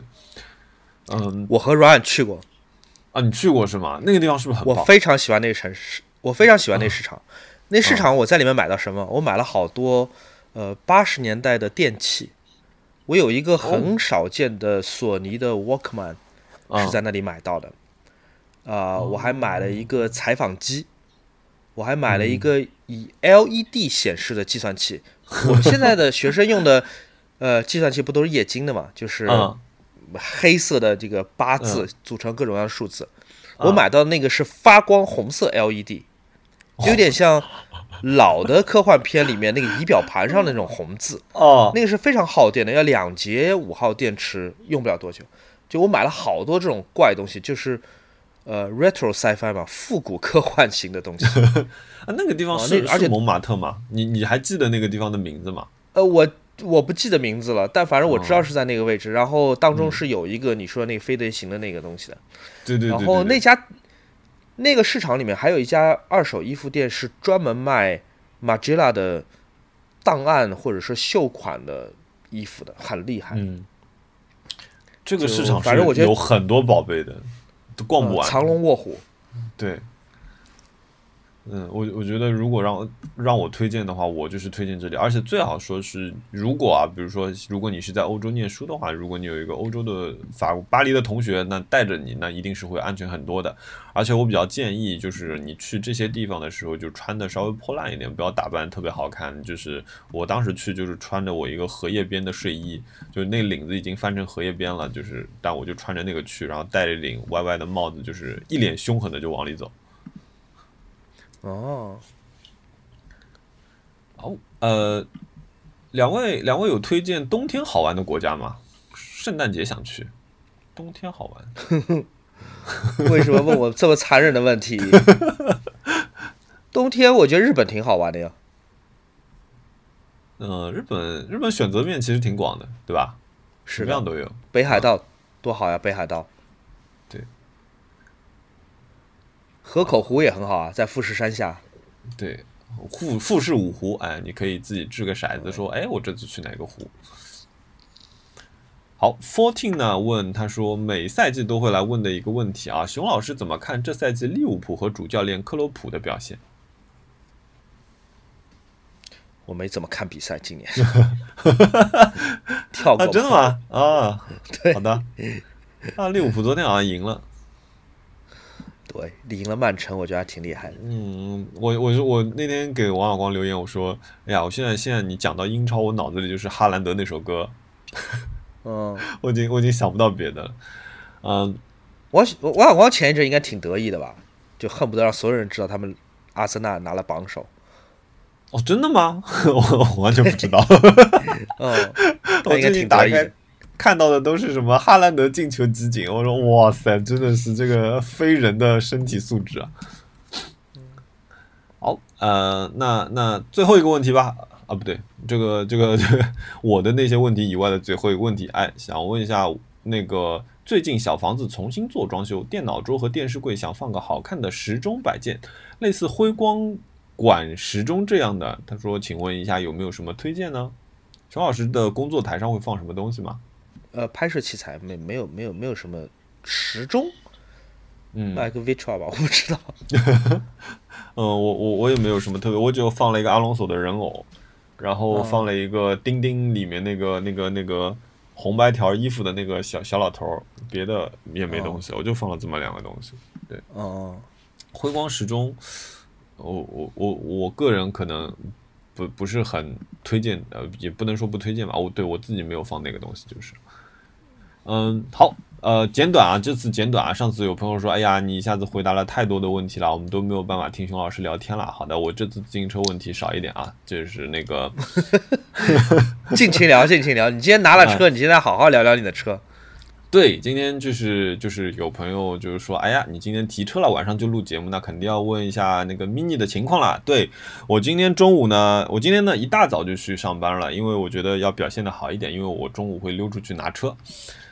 嗯，可是呢，就是你知道，就是天不遂人愿。虽然我很早的去去工作了呢，可是我老板没有很早来上班，所以呢，对，等他碰到我的时候，我刚好是推门，我要出去偷偷溜去 4S 店的时候，我就给他逮了个正着。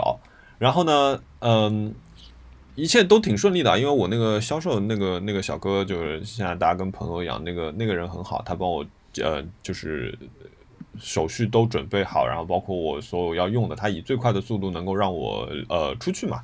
那个那个那个，哎，他们 4S 店叫什么了？那个 mini 亚洲旗舰店在红柳路上的那个朱永琪啊，大家买车可以找他。然后那个呃，但是我今天下午出情况了，就是我我今天瞎嘚瑟的时候，就是我把车停在了公司楼下车库，然后我有朋友就说那个，哎，走去看车看车，我们就抽了根烟就去看车去了。看车看完顶棚看完什么都弄好都挺好，他说哇好看。然后呢他就说，哎，要不打个火试一下？打个火打着了之后呢，我车子突然就跳了警告，他说，哎，胎压警报，现在需要你重置你的胎压。哎，那我就想说，我完了，我今天难道就是从 4S 店开到公司这段路上我就扎钉子嘛？这运气也太好了吧！然后我就打电话给销售，销售小哥跟我说，他说哦没有，他说为了你的驾乘体验，他说如果帮你的胎压打到三点零呢，他说你车子就会很硬，你就会颠的难受，所以他说我们帮你降了降气压，降到了二点二点六、二点七的样子。所以呢，他说胎压就会出现一次，呃，就是说复位的需求。他说这个时候呢，你只要开到路上去开个两三公里，这个问题就解决了。那我就听信了他的话，我就开到了，我就现在我现在地库里转了大概二十圈吧，然后那个归位进度显示百分之十。然后呢，我就跟我朋友说，那我说一样在转圈了，我们不如出门去转个圈吧。然后我们就去开到了那个呃马路上，在那个那个。陆家浜路上面来回逛两圈，你然后到了百分之九十九，然后我们到百分之九十九的时候说啊，现在就剩百分之一了，我们就开回公司吧。然后开回公司大概有大概四公里的路吧，这个百分之一一直没有跳，也就是我的复位没有成功。然后等我车回到公司的时候，他说啊，你要重新复位了，也就是我前面所有的事情都白干了。这是第一件事情，第二件事情就是我后来发觉我锁不了车了。我锁不了车是怎么回事呢？就是我一下车，我一按锁车键，我的车就开始疯狂的那个那个放警报，那我就很紧张。我想说，我靠，怎么回事啊？难道我今天今天到底是中什么奖？我不是今天已经就是做足仪式了嘛？毕竟应该很顺利嘛，喷了自己最迷信的一瓶香水，然后。事实情况是什么样的？就是说我刚拿到车呢，我就把我的行车记录仪啊，然后我的车载充电器啊，叭叭叭一大堆东西就插到了车子上面。可是 mini 呢，它只有一个那个点烟器充电口和一个 USB 接口。然后我用我在点烟器接口上面就插了一个一拖二的这么一个充电器，它可以拖两个两两根 USB 线。然后我跟销售两个人打电话，销售他们说他们也是第一次碰到这个情况，他从来没碰到过这个情况。然后琢磨了半天，他说：“哎，你刚刚在车上插了这么多东西，你要不要把东西都拔掉试试看？”那果然就是我把车上所有东西都拔掉了之后呢，车子就可以锁了。那这么一折腾呢，就把我从下午两点钟折腾了折腾到了四点钟。所以呢，我刚刚跟熊老师在录节目之前呢，我一直在补我今天的工作，就是。一些有有一些意外吧，但整体上来说，我觉得这是一个今天是一个非常棒的日子。就是当你开在上海的路面上啊，而且今天我我一不小心啊，我开错了路，哎，我开到南浦大桥上面去。临牌其实是不可以开到南浦大桥上面去的。那我敞篷开上去的，我觉得在这个时候，你你能拥有一整片天空，我我我觉得会让自己内心变得很感性，就是就是很开心那种，有一点就是。像你去到了游乐场里，第一次坐上碰碰车，然后你第一次握紧了方向盘可以开车的时候的这种感受，太棒了！我觉得，我觉得这个这个感受非常非常好。然后，嗯，第二位朋友就是西门，他问他说，第二辆车会买什么？会买电动车吗？那第一个，我我不会再买第二辆车了，因为我们家家内位还有一辆大车，所以我们家的使用，其实我我是负责玩具车这样一个角色的。然后会不会买电车？我觉得，嗯，在近十年里面吧，呃，我应该不会买电车。呃，首先我不喜欢电车，然后我觉得电车它给了一些非常极限的加速能力和怎么说那个操控吧，我觉得反而上现在的路面上变得很很危险。我现在在路上看到有一些就是龟速行驶的，比如说什么荣威啊，或者有一些特斯拉的 Model 三啊，我我我收都是会避让一点的，我我很怕他们会出事情。有些真的是，你看司机都低着头在看手机，然后车子自己在往前跑，这种事情太危险了。所以，我我我个人不是一个非常提倡电车的人，所以我我不是会那么快去买电车。对，然后嗯，啊，这位蜜桃他说他说想问一下，他说有没有推荐女生可以开的车？他说颜值和性能都照顾到，但也不用太好，预算三十万。预算三十万，其实那那不用讲嘛，mini 肯定是一个很好的推荐。其实如果你不买 Cooper S 呃或者 JCW 的话，那个 mini 的 Cooper 三门版啊二点零其实应该也是在三十万这个预算上下的。现在而且好像还有一个政呃税收政策减免的这样一个呃事情，就是三十万以内的车有享受这个优惠啊，所以你可以去了解一下。那以前还有一辆呢，以前比如说，如果你不介意二手车，那甲壳虫当然是一个女生开也很很棒的车子，很很可爱的一个车子。那还有另外一辆是我自己也非常喜欢的一辆车子，就是那个菲亚特五百。菲亚特五百，我觉得这是一辆小而精悍的一个一个车子，很漂亮，那个意大利的设计。然后它也有一个敞篷版，但它那个敞篷版很可爱啊，它就是顶上的那块篷布可以打开。然后这个车不大，很好开，呃，操控轻松，然后停车也很方便，然后价位应该也是在这个这个区间里面可以买到的，嗯，所以我觉得女生可以看看这几位车，这几款车。如果你是一个比较怎么说，比如说我有一个朋友叫塔哥啊，塔哥，你今天要是听节目的话，我就要说你了。这个女生她很喜欢车，而且她很喜欢开车。那她我记得我当时碰到她的时候，她是有一辆那个 G R 八六的。还是还是斯巴鲁的那辆，就是而且改的挺厉害的。这个车呃可玩性非常强，呃，但是它更偏怎么说车一点，它不是那种比如说哎很可爱很漂亮的那种风格，它是需要你花很多精力自己去捣鼓或者改装，它是有一种汽车玩具的乐趣的这样一个车子，就是那个 G R 八六跟呃斯巴鲁，那更推荐斯巴鲁啊，因为性价比的问题。这两辆车几乎是一模一样的，因为是共呃斯巴鲁和 Toyota 共同研发的一辆汽车。好，最后一个问题，呃，这位朋友他说有没有三千以下的通勤自行车推荐？三千以下的通勤自行车，三千块钱我记得好像 Tokyo Bike 也是能买的。如果你比较喜欢颜值，但如果说你想说，哎，我今天要骑得很舒服，并且不花到三千元的话。呃，你就去吉安特，你跟他说，哎，我想买一辆那个通勤自行车，单速的或者说是三速的，你们有没有什么推荐？吉安特的车，我就从小我都觉得吉安特是一个非常非常好的一个通勤自行车。嗯，好了，我今天问题回答完了，熊老师。好呀，我们所有的问题都没了，是吧？Sorry，Sorry，还有最后一个问题，就是这个我要我正好是我我觉得可以借这个机会啊，这个这个叫伊迪。U R E H H H 的这位朋友，他说：“他说想问摩塔塔的贴纸会不会发售？就是圆圆的那个。他说什么时间办展？要去要去啊！谢谢这位朋友。呃，我我正好借这个机会，就是说一下，就是我最近就是一直在捣鼓，包括其实我们摩塔塔很长时间没有更新，也就是哈娜在筹备一个一个一个我的展览。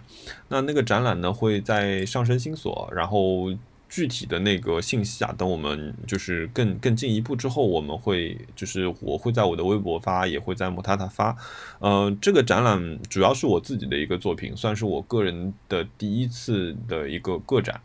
然后贴纸，贴纸你只要来呢，我们应该是因为我们还有一些，所以应该会在那边呃做赠送。如果你很喜欢的话，你就你来的时候你告诉我就行了。呃，对，谢谢。好了，熊老师，我讲完了。好呀，那好，那来我们说说我们的冤枉钱吧。我们好久没有说冤枉钱了。你来说说，你先说说你的车车吧。我的车车，你你你说我哪一辆冤枉钱的？就你新的 mini，你你 这个涂装啊，这个到货啊，领车经历了这么长一个过程，今天第一天八个月有什么感想吗？对，然后以及这辆车当中有哪一部分的钱，你其实现在想过来是不必花的吗？嗯。我我觉得我唯一不必花的一笔钱是因为提这辆车，我当时提的是黑标的那个 Cooper S 敞篷版，呃，也就是我们俗称的 F 五十七 S，这个是它的底盘代号。嗯，我觉得唯一不必要的是，我买了一对拉力灯，而且因为当时就是你去提车呢，他就一定要你加装潢。呃，然后这对拉力灯花了八千多块钱，呃，我没让他装，我因为我到时候打算直接就卖掉了，因为我觉得这个这个这个，呃，我有更好的选择，但是这是不得已而为之吧，我觉得这是一笔冤枉钱，而且也是一笔不小的冤枉钱，嗯，但是怎么说呢，我，哎，对我这辆 F 五十七，就是其实我中间还遭遇过一次砍单。呃，我一这辆车一共等了八个月，在等到五个月将近六个月的时候，呃，我收到一个消息，就是说你这辆车虽然已经下订单了，但被厂方砍单了，也就是厂方直接从系统里把我这辆车删了，他们说他们不生产这辆车了，啊，他们接下来的生产线要去生产其他车子了，你知道，你是英国工厂有时候有点任性的嘛，嗯，完了之后呢，就是。还好，就是因为我以前跟 mini 还有挺多合作的，还认识挺多 mini 的朋友。那我这个时候我想说，还是得托他们帮帮忙。然后呢，就帮我找到了一台。这一台呢是可以说是生产线上最后一批啊，我不敢说是最后一辆，但一定是最后一批的那个黑标。嗯，所以呢，就是我觉得还挺有纪念价值的。呃，这个系列他们不会再生产了。然后。而且这台刚好没，当时还没有主人，所以最后落到了我的手上，所以还还是很开心的。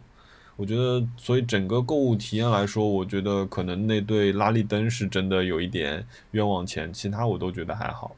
对，然后改装啊，这对今天还有一个朋友问了我改装的事情。那改装虽然我很想现在立即扔到陈子刚的手上啊，昨天陈子刚来上海，我还跟他吃了个饭，跟他聊了一下，就是有一些细节。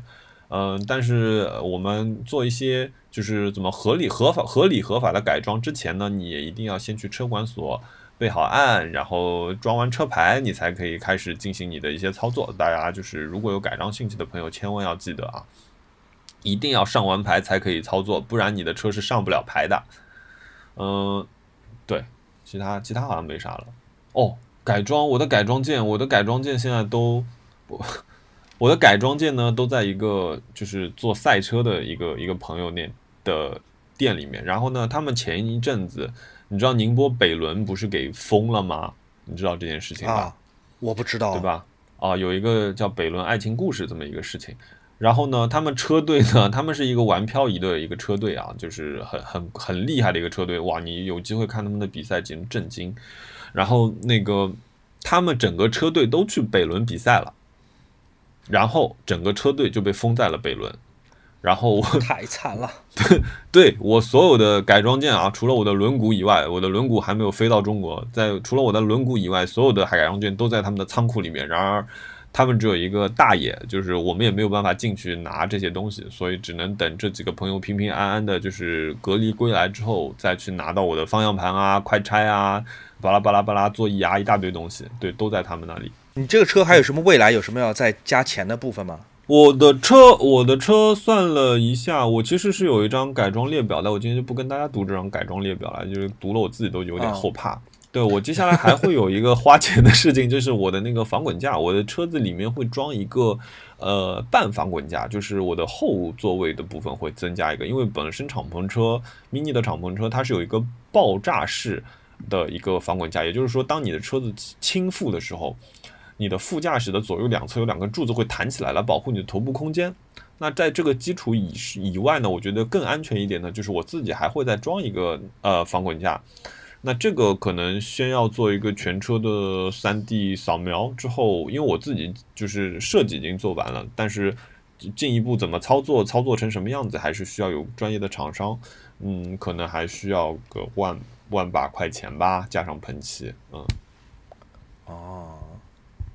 对，这个应该是都在今年的计划以内。然后，对，今年我不会再批预算给这辆车改任何东西了。对我已经没有预算了。熊老师呢？冤枉钱？哎，我来讲讲，我可能买到了我生命里面数得上 号的最重要的一件东西。啊，就大家都知道我很喜欢表啊，大家都知道那个我我喜欢表，并不是因为它是一个奢侈品的标签。并不是我为了带出来给别人看，呃，因为我觉得机械是很迷人的，特别是能够把时间这种本来没有刻度的东西，像水一样的东西，能切开等分，变成可以计量的单位，我觉得钟表本身是很迷人的。呃，嗯不，无论它是机械的，还是电动力的，还是石英的，还是智能的，我觉得钟表本身是一个很值得品玩的一个装置。嗯，那在所有的表当中，我就现代手表当中，我有一个、嗯呃梦想型号叫做宝玑七零四七。懂表的朋友可能知道表宝玑这个牌子啊，如果你不知道的话，呃，宝玑它最早是宝玑字体，对，宝玑字体很重要，对吧？宝玑字体很重要。但我来讲讲宝玑啊，就就啰嗦一下。宝玑这个牌子最早是它创始人的名字命名，就 Breguet 啊。其实它最早它的那个翻译应该是叫布里居的，布里居嗯 Breguet 翻译成布里奇可能更合理。宝鸡是那种香港奢侈品的翻译，但约定俗成了，现在都叫宝鸡。嗯宝鸡是一个十八世纪中叶到晚期的这么一个钟表匠，他的生活的时代正好，因为他是法国人，他正好是赶上了那个法国大革命，所以这个作为一个钟表匠，他也是颠沛流离。宝鸡，他的全名是亚伯拉罕·宝鸡，他如果他不是一个钟，他如果不是个钟表匠，他也是个会是个伟大的物理学家，或者说是天文学家，或者是数学家。这个家伙发明了太多东西了。呃，比方说现在钟表里面的自动上链，啊、比方说陀飞轮，比方说用表旋转表冠来进行呃上发条，呃，嗯还有比如说摆轮上的降落伞防震结构，这些很多很多很重要的发明，就现在每一个表里面都有的东西，都是宝鸡发明的。同时，他还发明了一些美学上的一些特质，比方说你刚刚讲的宝鸡字体，比嗯方说巴黎丁文的表盘、基篓的这种呃巴黎丁文的表盘，比方说嗯钱币坑纹，这些都是嗯在美学上是宝鸡发明。同时，宝鸡还发明了呃比较现代的企业管理的方法。宝鸡在世的时候，它的钟表企业就已经开始用多到四十二个供应商来为它完成一块表的不同的部件。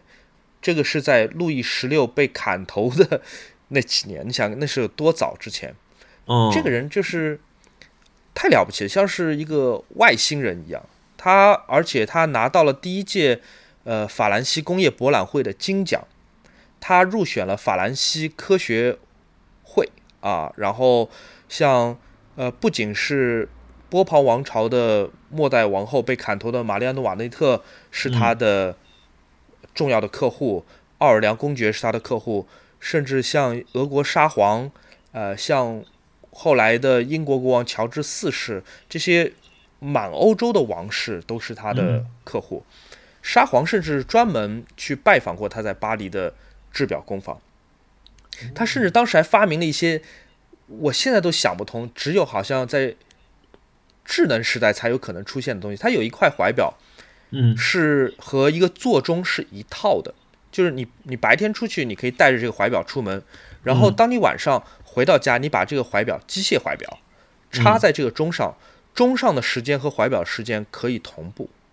哇哦，我太强了，就是它有很多了不起的呃发明。当然了，就是我们都知道现代的宝鸡是一个呃现代公司了，它有宝鸡这个名字，但是它不见得在历史上是完完全全跟十八世纪的宝鸡先生的企业呃完全连接起来。但现代宝鸡它有一个很了不起的一个系列，叫做 La Tradition 传统系列，呃，它叫传世系列，它是复刻了、呃宝鸡十八世纪很多重要的作品的风格，比方说我喜欢的这个七零四七，它的表盘就是整个机芯反制，所以你可以在表盘的正面看到机芯的呃敞开的镂空的组件。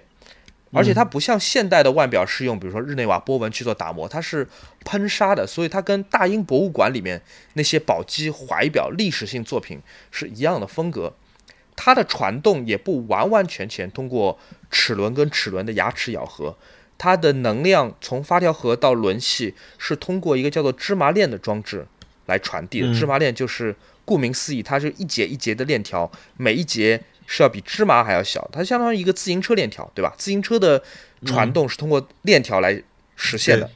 嗯七零四七里面也是用芝麻链，就用这种链条从发条传动到轮系，来保证这个发条上满和快要用完的时候，就最紧和最松的时候，它传出来的力是一致的。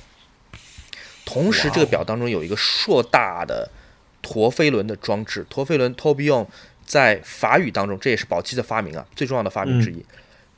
tourbillon 它在法语里面原来的意思就是漩涡，所以当这个表拿在手上的时候，你就看到就是一个吸引你、让你入神的一个漩涡在旋转。七零四七最早出来的时候，我还在读书，就是是让我一个 非常吃惊和神魂颠倒的一个发明。当然，这个价格太高了，就是我想都不敢想。我甚至不只是在学生时代不敢想，我在之后上班，甚至做杂志主编，我仍然会，我仍然会说七零四七是我的 dream watch，而 dream 梦不见得是一定要成真的，就是你想一想就会挺高兴的。可以问一下，七零四七的售价区间吗？七零四七的定价，呃，它有很多代哦。因为我先讲完，就它最我最喜欢的那一代是黄金的第一代，因为只有黄金的第一代才最像大英博物馆或者说是其他各个博物馆里面的古董宝鸡的怀表，黄金嘛。因为如果你是铂金的颜色或者钛的颜色，就太现代了。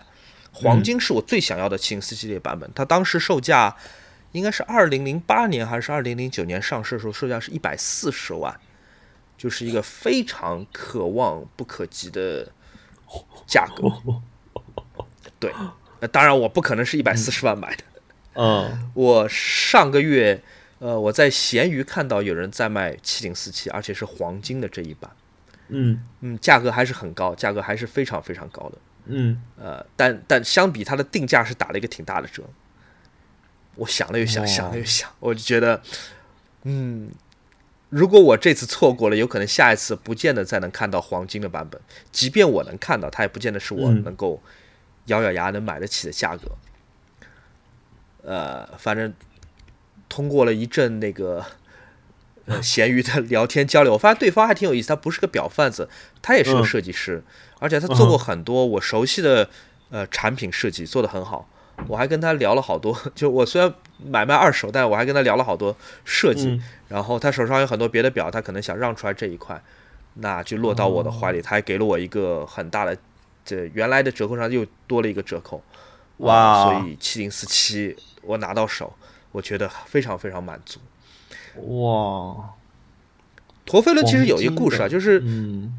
嗯嗯，你说，就宝鸡在一，宝鸡在一七九几年，具体哪年我忘了。当他发明陀飞轮的时候，他还并没有完全把它量产或者商商业化。陀飞轮本质就是通过一个自定速自转的旋转装置来把地心引力给抵消掉。所以当他有这么一个想法的时候，他和英国同时代另外一个伟大的钟表，呃，钟表匠叫 John Arnold。分享这个想法。当时 John Arnold，呃，派他自己的儿子到从英国到巴黎来做宝鸡的学徒，并且带了一块 John Arnold 自己做的怀表，就是英国怀表，送给了宝鸡。然后等到他的儿子学成要回伦敦的时候，宝鸡把那块怀表，Arnold 的怀表还给了他，但是宝鸡把其中那块怀表里面的摆轮的部分给替换掉了。替换成了他发明的陀飞轮装置，并且在里面刻了一个名牌，就纪念了他们的友谊，让他的儿子带回去，带回 John Arnold。我觉得这是个很浪漫的一个机械师对一个机械师两个人友谊的一个见证。这块表现就在大英博物馆里面。我每次去大英博物馆的钟表馆看的时候，我都会看这块表看很久，因为这个是。不仅是一个钟表历史上一个惊天地的发明的开始，也是一个像电影一样的一个故事。你想，你要把一块原来已经装配完整的表改装进去一个超级复杂的新的结构，这是多难的一件事情。嗯啊，我觉得，反正我就我觉得所有的故事最后都会让我产生购买行为，因为我非常认可就是那这种历史以及它被讲述的版。嗯，是的。所以这个是一个，我不是冤枉钱，这是一个我很开心的，呃，一个入手的产品。嗯，我会觉得它的市场价格的波动，或者说是，呃，它未来升值贬值已经不重要了，因为我我买这块表就像很多人买表或者买艺术品一样，是为了为了让自己和一段历史或一段迷人的故事发生联系。嗯，哦，对，我听我听你这个，我就我就想到当时有有一个电影，就是那个福特那个福特对法拉利的那个那个片，哎，那个片叫什么来着？Ford，为他讲的其实就是就叫福特对法拉利。对，然后他讲的一个故事就是那个一九六几年的那个勒芒二十四小时耐力赛，因为那个法那个时候法拉利就是所向披靡，世界无敌。然后呢，那个那个福特呢，就是想想想要重振雄风嘛，他找了那个肖比，然后呢，肖比就一定要用这个叫那个呃肯迈尔斯的这样一个车手。我觉得就是这这种中间它有一种微妙的关系，比如说那个。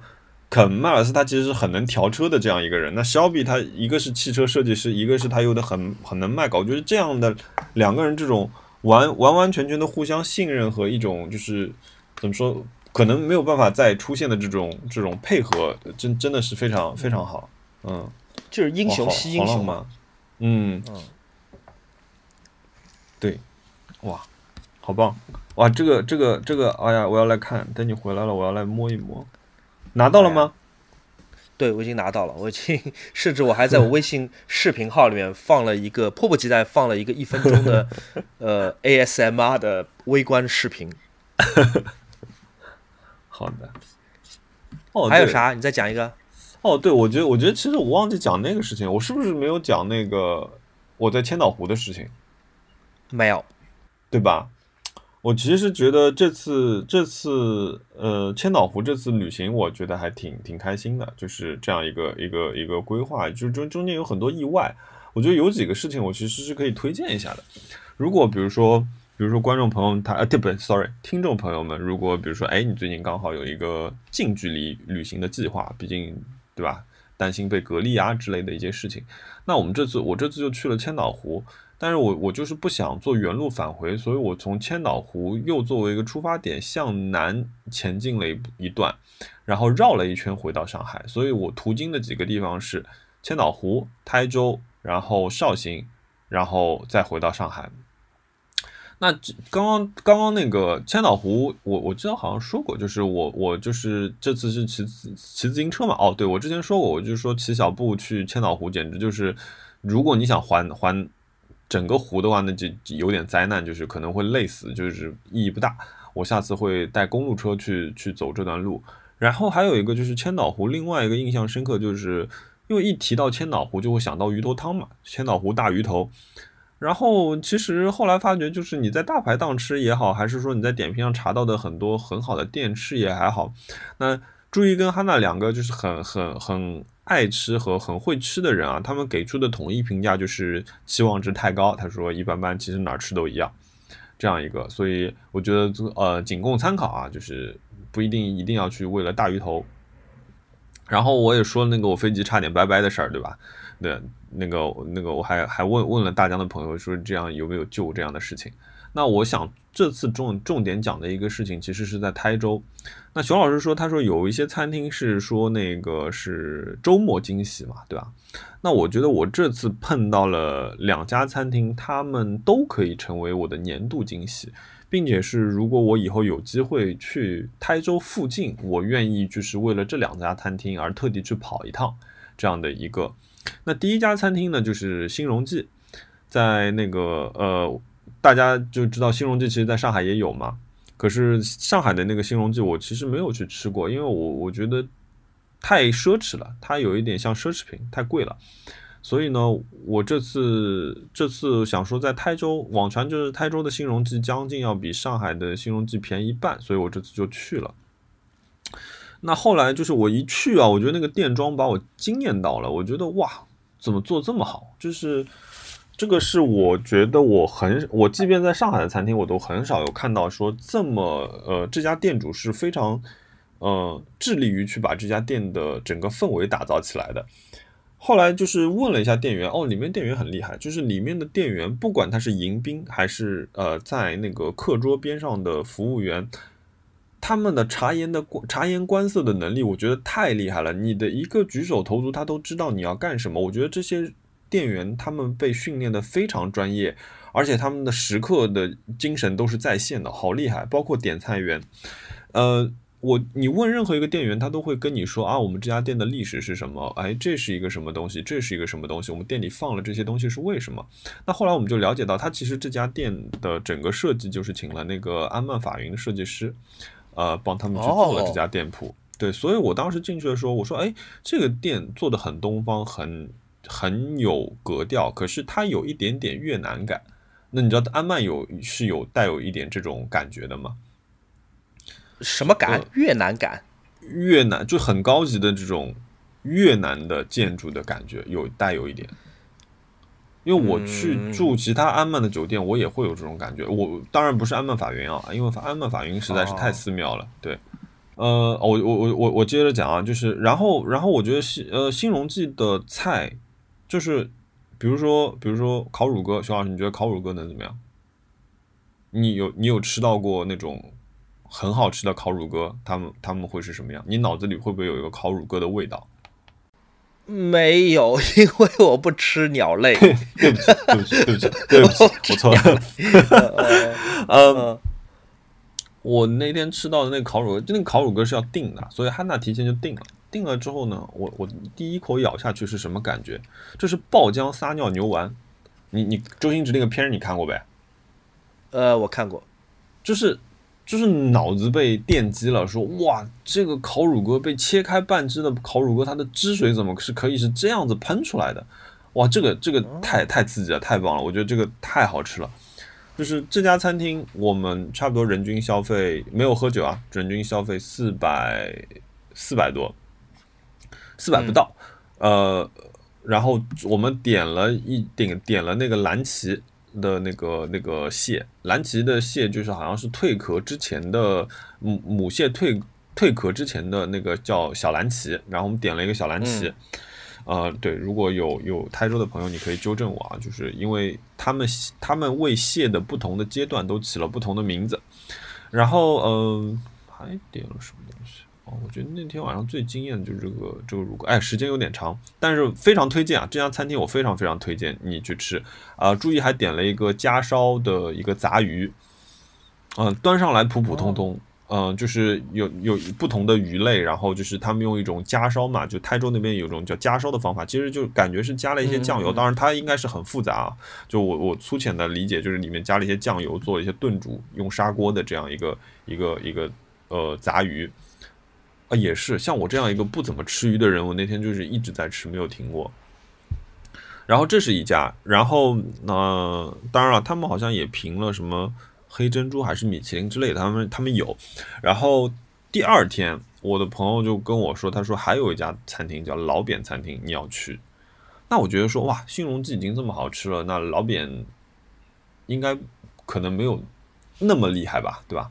然后我第二天就去了老扁，我觉得哇，老扁是一个价格只有新荣记一倍，可是它可能有新荣记百分之八十的好吃，并且因为它的价格便宜，你可以吃到各种各样的品种。比如哦，我那天在新荣，我插一句，我那天在新荣记吃了一个呃辣炒辣螺，哇，这个东西太好吃了！你吃过这个东西吗？辣螺你可以吃吗？螺可以吃，但我我没吃过。哦，这个螺的尾部是带有一点辣的，就是说它天然就有这样一个一个味道。然后他们对他们做这个螺是怎么做的？他们就把这个螺敲碎，带着螺壳敲碎之后炒，所以你吃的时候就有点就是吃吃下去会吐瓜子儿的这样感觉，你知道吗？就是吐瓜子会吐壳的。哦，这个这个太好吃了，这个东西啊。然后啊，我。对我我我就是就是讲讲回那个老扁，我觉得就是老扁可以把我在新荣记没有敢点的、没有吃的，比如说呃更贵一点的海鲜啊，比如说虾啊之类的东西补足，并且老扁的价格真的就是将近几乎就是新荣记的一半。我觉得这两家餐厅都是我会再去的，一家在台州的临海，一家在台州的黄岩，这样两个区。那这有趣的事情是，这两个区之间竟然是要开。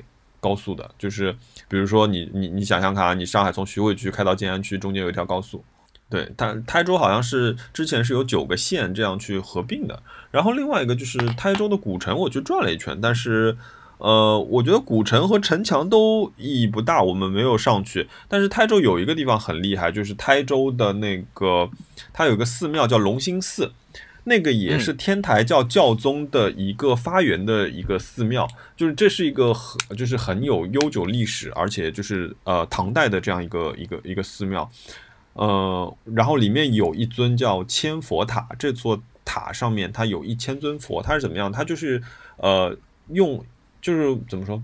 你可以想象啊，就是一块方砖上面它雕了一个佛像，然后他们就用模具去重新。烧制这块方砖，他们烧了大概这座塔一共用了一千零三块，呃，这个叫叫叫佛塔，呃，然后这个东西很漂亮，就是我觉得是值得一看的，而且他们那边也没有说我要把这个东西啪弄得锃光杂亮的那种感觉，它还是很古朴，它上面就算是长着杂草，或者只要这个东西没摊掉，他们也就让它去了，所以那个那个状态很自然。然后龙兴寺上面还有一个叫，哎呀，是神钟还是钟神啊？哎呦，我 sorry，我忘记了。然后它上面就是有一个有一个钟的这样一个地方，就是敲钟的一个地方。它在那个呃新年的时候是有这样一个仪式的。这个钟很漂亮，这个建筑也很漂亮，它也是就是更偏向唐代那种呃非常低调的颜色。但是你在这个位置呢，你就可以俯瞰整个那个临海古城，我觉得这个位置很棒，就是是是推荐大家去逛一逛的。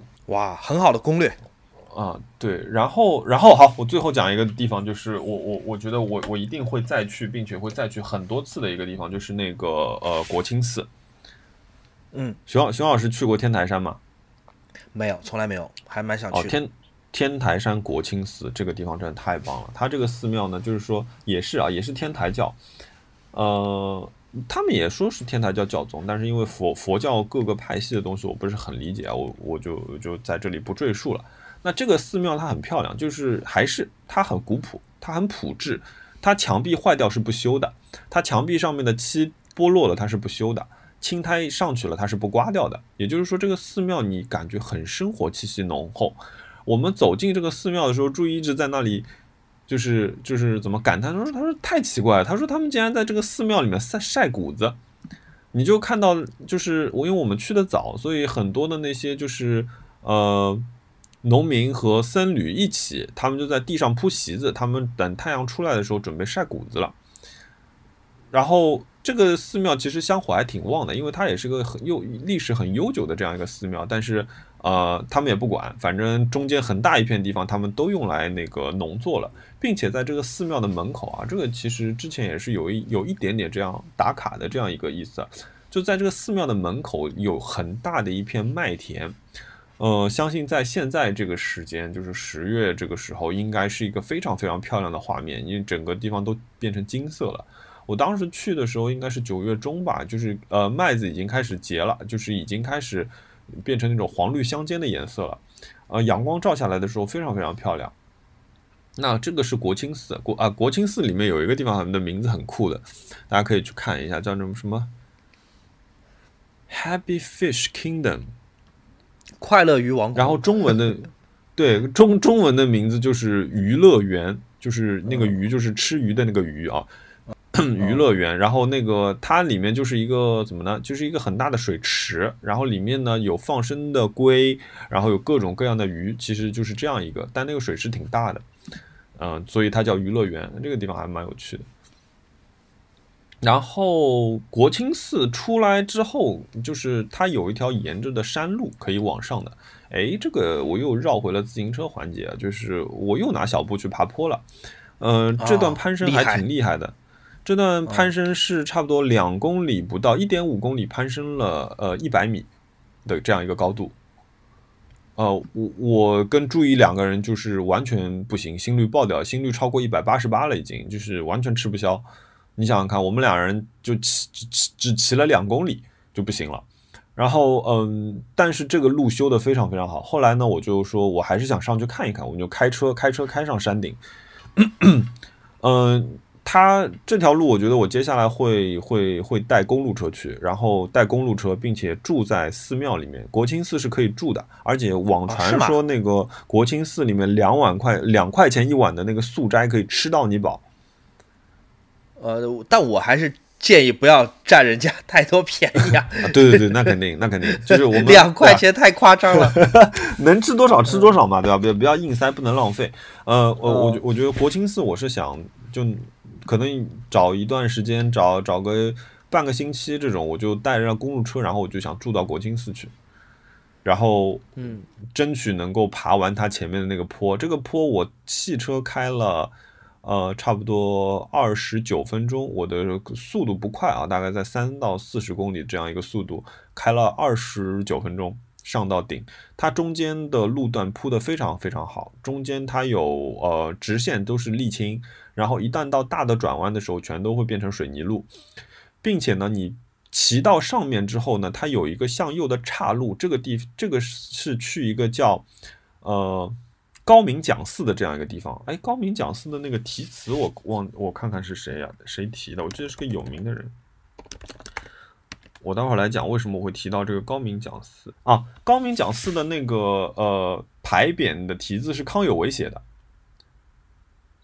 并且这个字是歪歪扭扭的，这个地方很精彩。哎，他的写的不好吧歪扭扭，呃，它有一点拙感。，OK，嗯，高明讲寺里面它有一个，它其实最重要，它里面有一个建筑是一个多角的一个中式建筑，做的非常非常漂亮，就是是是有一点像那种你在漫画里才会看到的，就是奇幻世界里才会看到这样一个寺庙。然后它是这样的，就是你你你上去上到山半山腰的时候，会有一个隧道，你穿过这个隧道之后，就是一路往下的山路，下到底就是高明讲寺。嗯，所以所以我下次会想想再去走这样一个路线。然后呢，你再往上，你再往上就发生一个神奇的事情了。这个山的山顶竟然造了一个很大的人工滑雪场，在天台山的接近山顶的这样一个地方，我觉得这个地方蛮蛮蛮奇幻的啊。但是那个建筑做的很漂亮。其实我要讲到的是说那个建筑，那个建筑很现代，呃，设计感非常强，而且那边的规划的路线也是。我这次我觉得我在一些二线城市、三线城市逛的时候，我都觉得说新的基建开始跟我以前想象中的不一样了，就是大家很注重设计规划和对环境的呃融合度这件事情。呃，回头找照片给你看，那个那个地方很漂亮。好呀，嗯，我我差不多差不多我就这些事情吧。对，绍兴人就不讲绍兴了。你刚刚讲到吃的，其实我想推荐一下我昨晚在珠海吃的一个菜。啊，我昨晚在珠海吃了一个用传统的呃遮遮宝，你知道什么是遮遮宝对吧？大家都知道，嗯嗯嗯，就是讲通俗点，就是酱油陶锅，就是一个巨大的陶锅，呃，烧的这个滚瓜烂烫，然后里面嗯会放入洋葱、呃葱、姜、蒜，嗯然后呃生抽还是老抽，对，嗯，然后它这个是一个生蚝遮遮宝，哇，惊呆，不得了，哦每一个生蚝就恨不得跟一个那个 Magic Mouse 一样大。一整锅啊，配饭非常非常的满足，这个东西啊，这个东西非常非常好吃，啊，极其满足，非常肥嫩的那个生蚝，就我觉我觉得这个是很很传很神奇的，因为我以前吃过芝士堡别的东西，比如鱼啊，或者是呃对鱼啊，或者是蔬菜什么的，我嗯总觉得它比较容易把东西烫得很香、很焦脆，但嫩这件事情我是想不到的，所以我觉得生蚝有可能是一个非常适合用遮遮宝来做的一个食材，就是它能做很长时，它的那个就我不知道那个叫煎还叫炖啊，遮遮宝好像很难说，应该算算煎吧，嗯煎很久，但那个生蚝本身仍然是分非常肥嫩和多汁的。哎，我我不行，我口水流下来啊！哦，这个这个太迷人了，这个，而且我听说本来珠海就是以生蚝出名的，是珠海有一个地方叫横琴，据说嗯。这个地方原来在呃填海造田之前，在港珠澳大桥通车之前，这个地方生蚝还要丰富，还要多，以至于横琴蚝嗯是一个很出名的物产。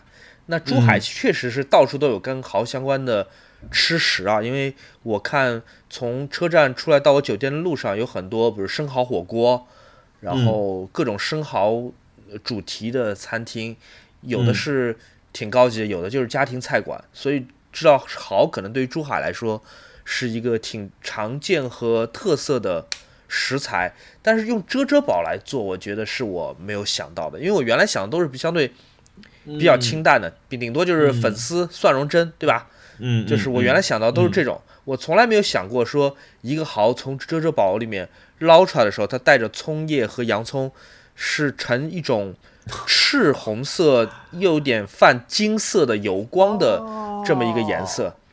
它通体被打开饿了么，对它通体被着上了一层像镀了金一样的这种赤金色，非常的漂亮和这个催人 催人下饭，我觉得。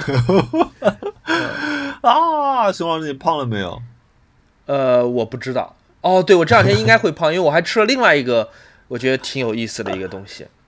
嗯，珠海不是靠澳门近嘛，对吧？想到澳门，嗯大家会想到什么吃的东西呢？就是蛋挞。挞哎，蛋挞对。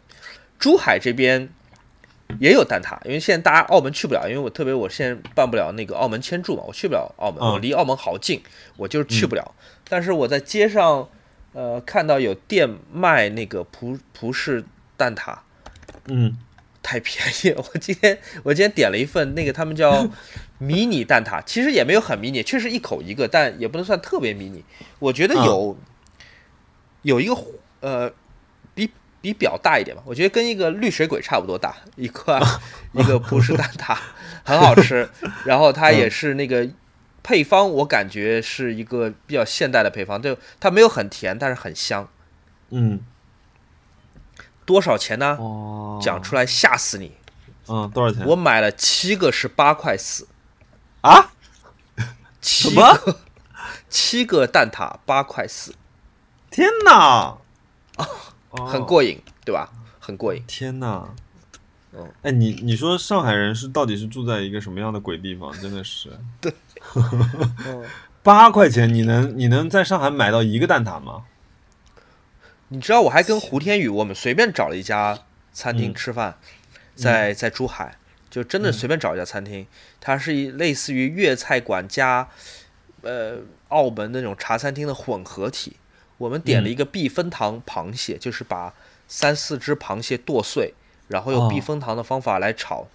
哦，一份避风塘螃蟹是六十五块钱，我惊呆。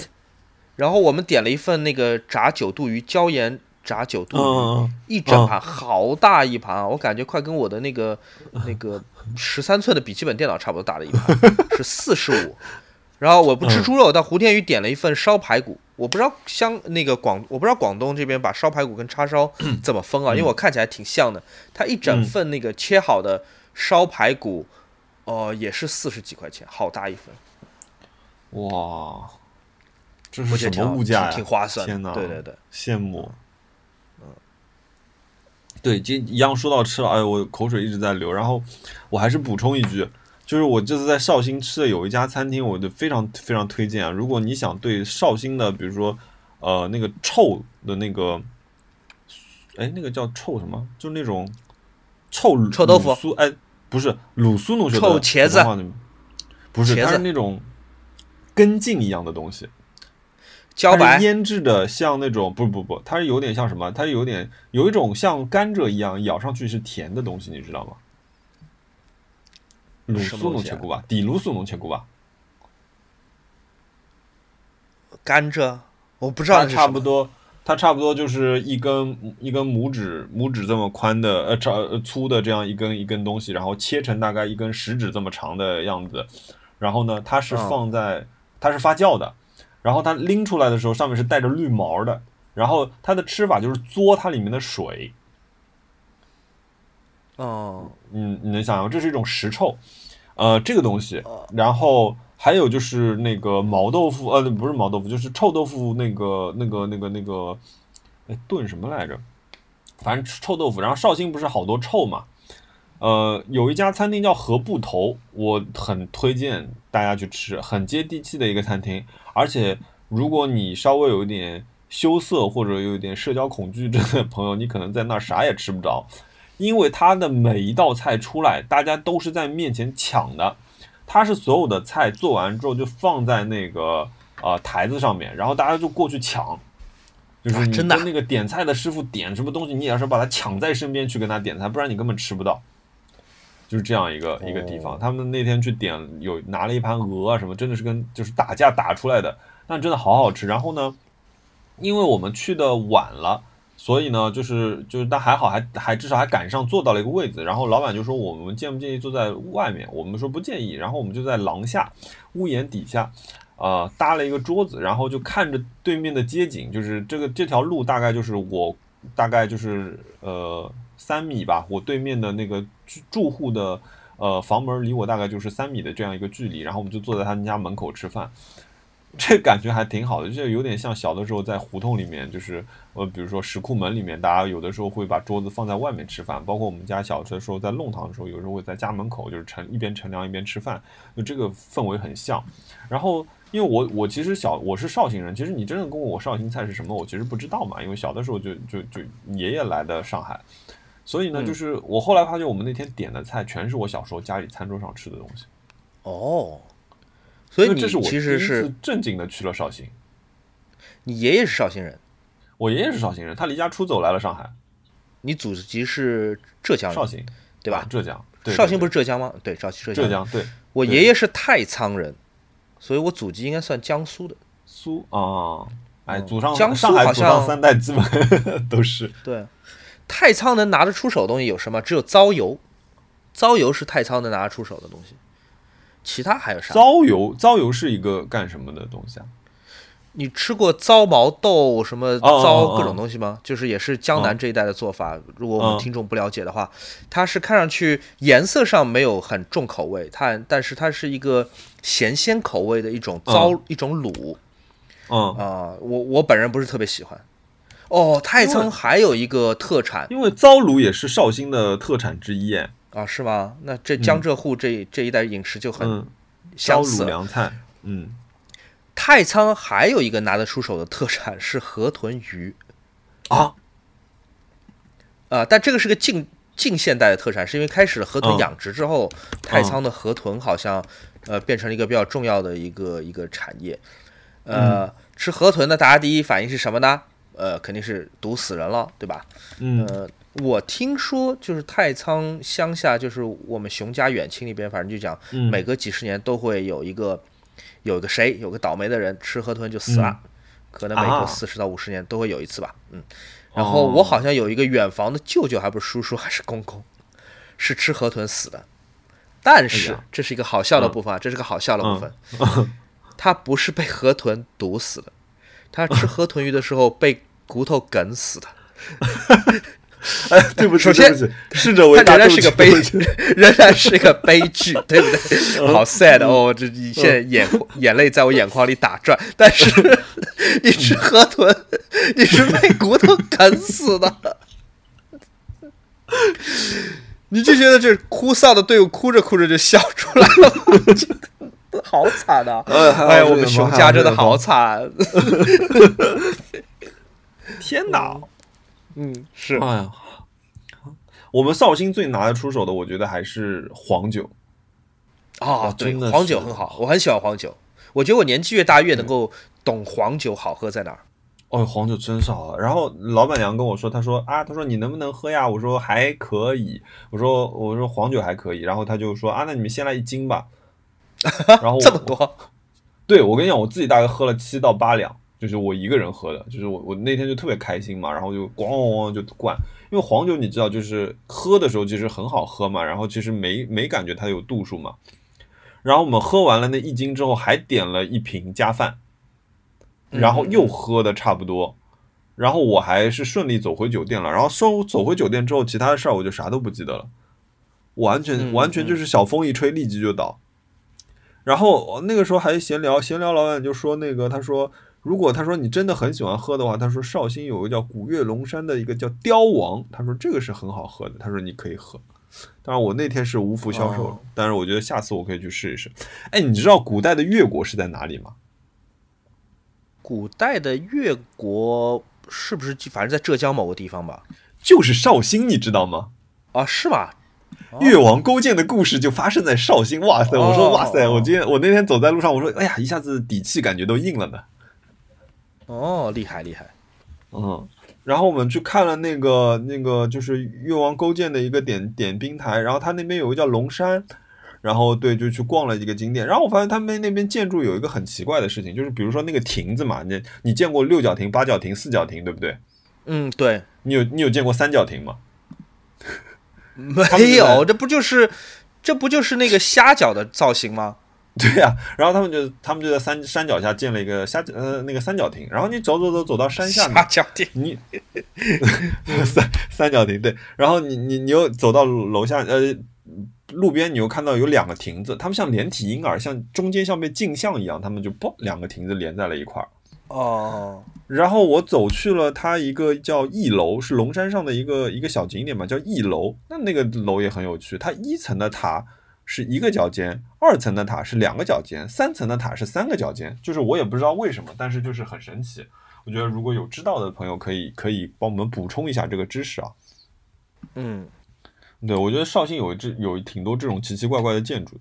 然后那个乌篷船啊，乌篷船我觉得意义不大，大家就看看就行了。其实我去坐了一下，因为他们说没坐过，想去感受一下，以为是像西湖一样可以在那个船上面躺着的，其实不是啊。你在船上稍微挪一挪，大家很可能就翻船了。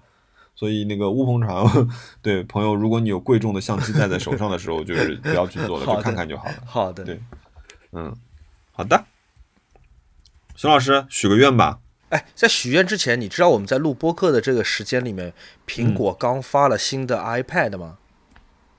我不知道哎，你不知道是吧？啊，呃，我觉得很有意思。我觉得我因为我我你刚刚在说那个车的时候，我稍微分心了一下，看了一眼嗯，这个新的 iPad。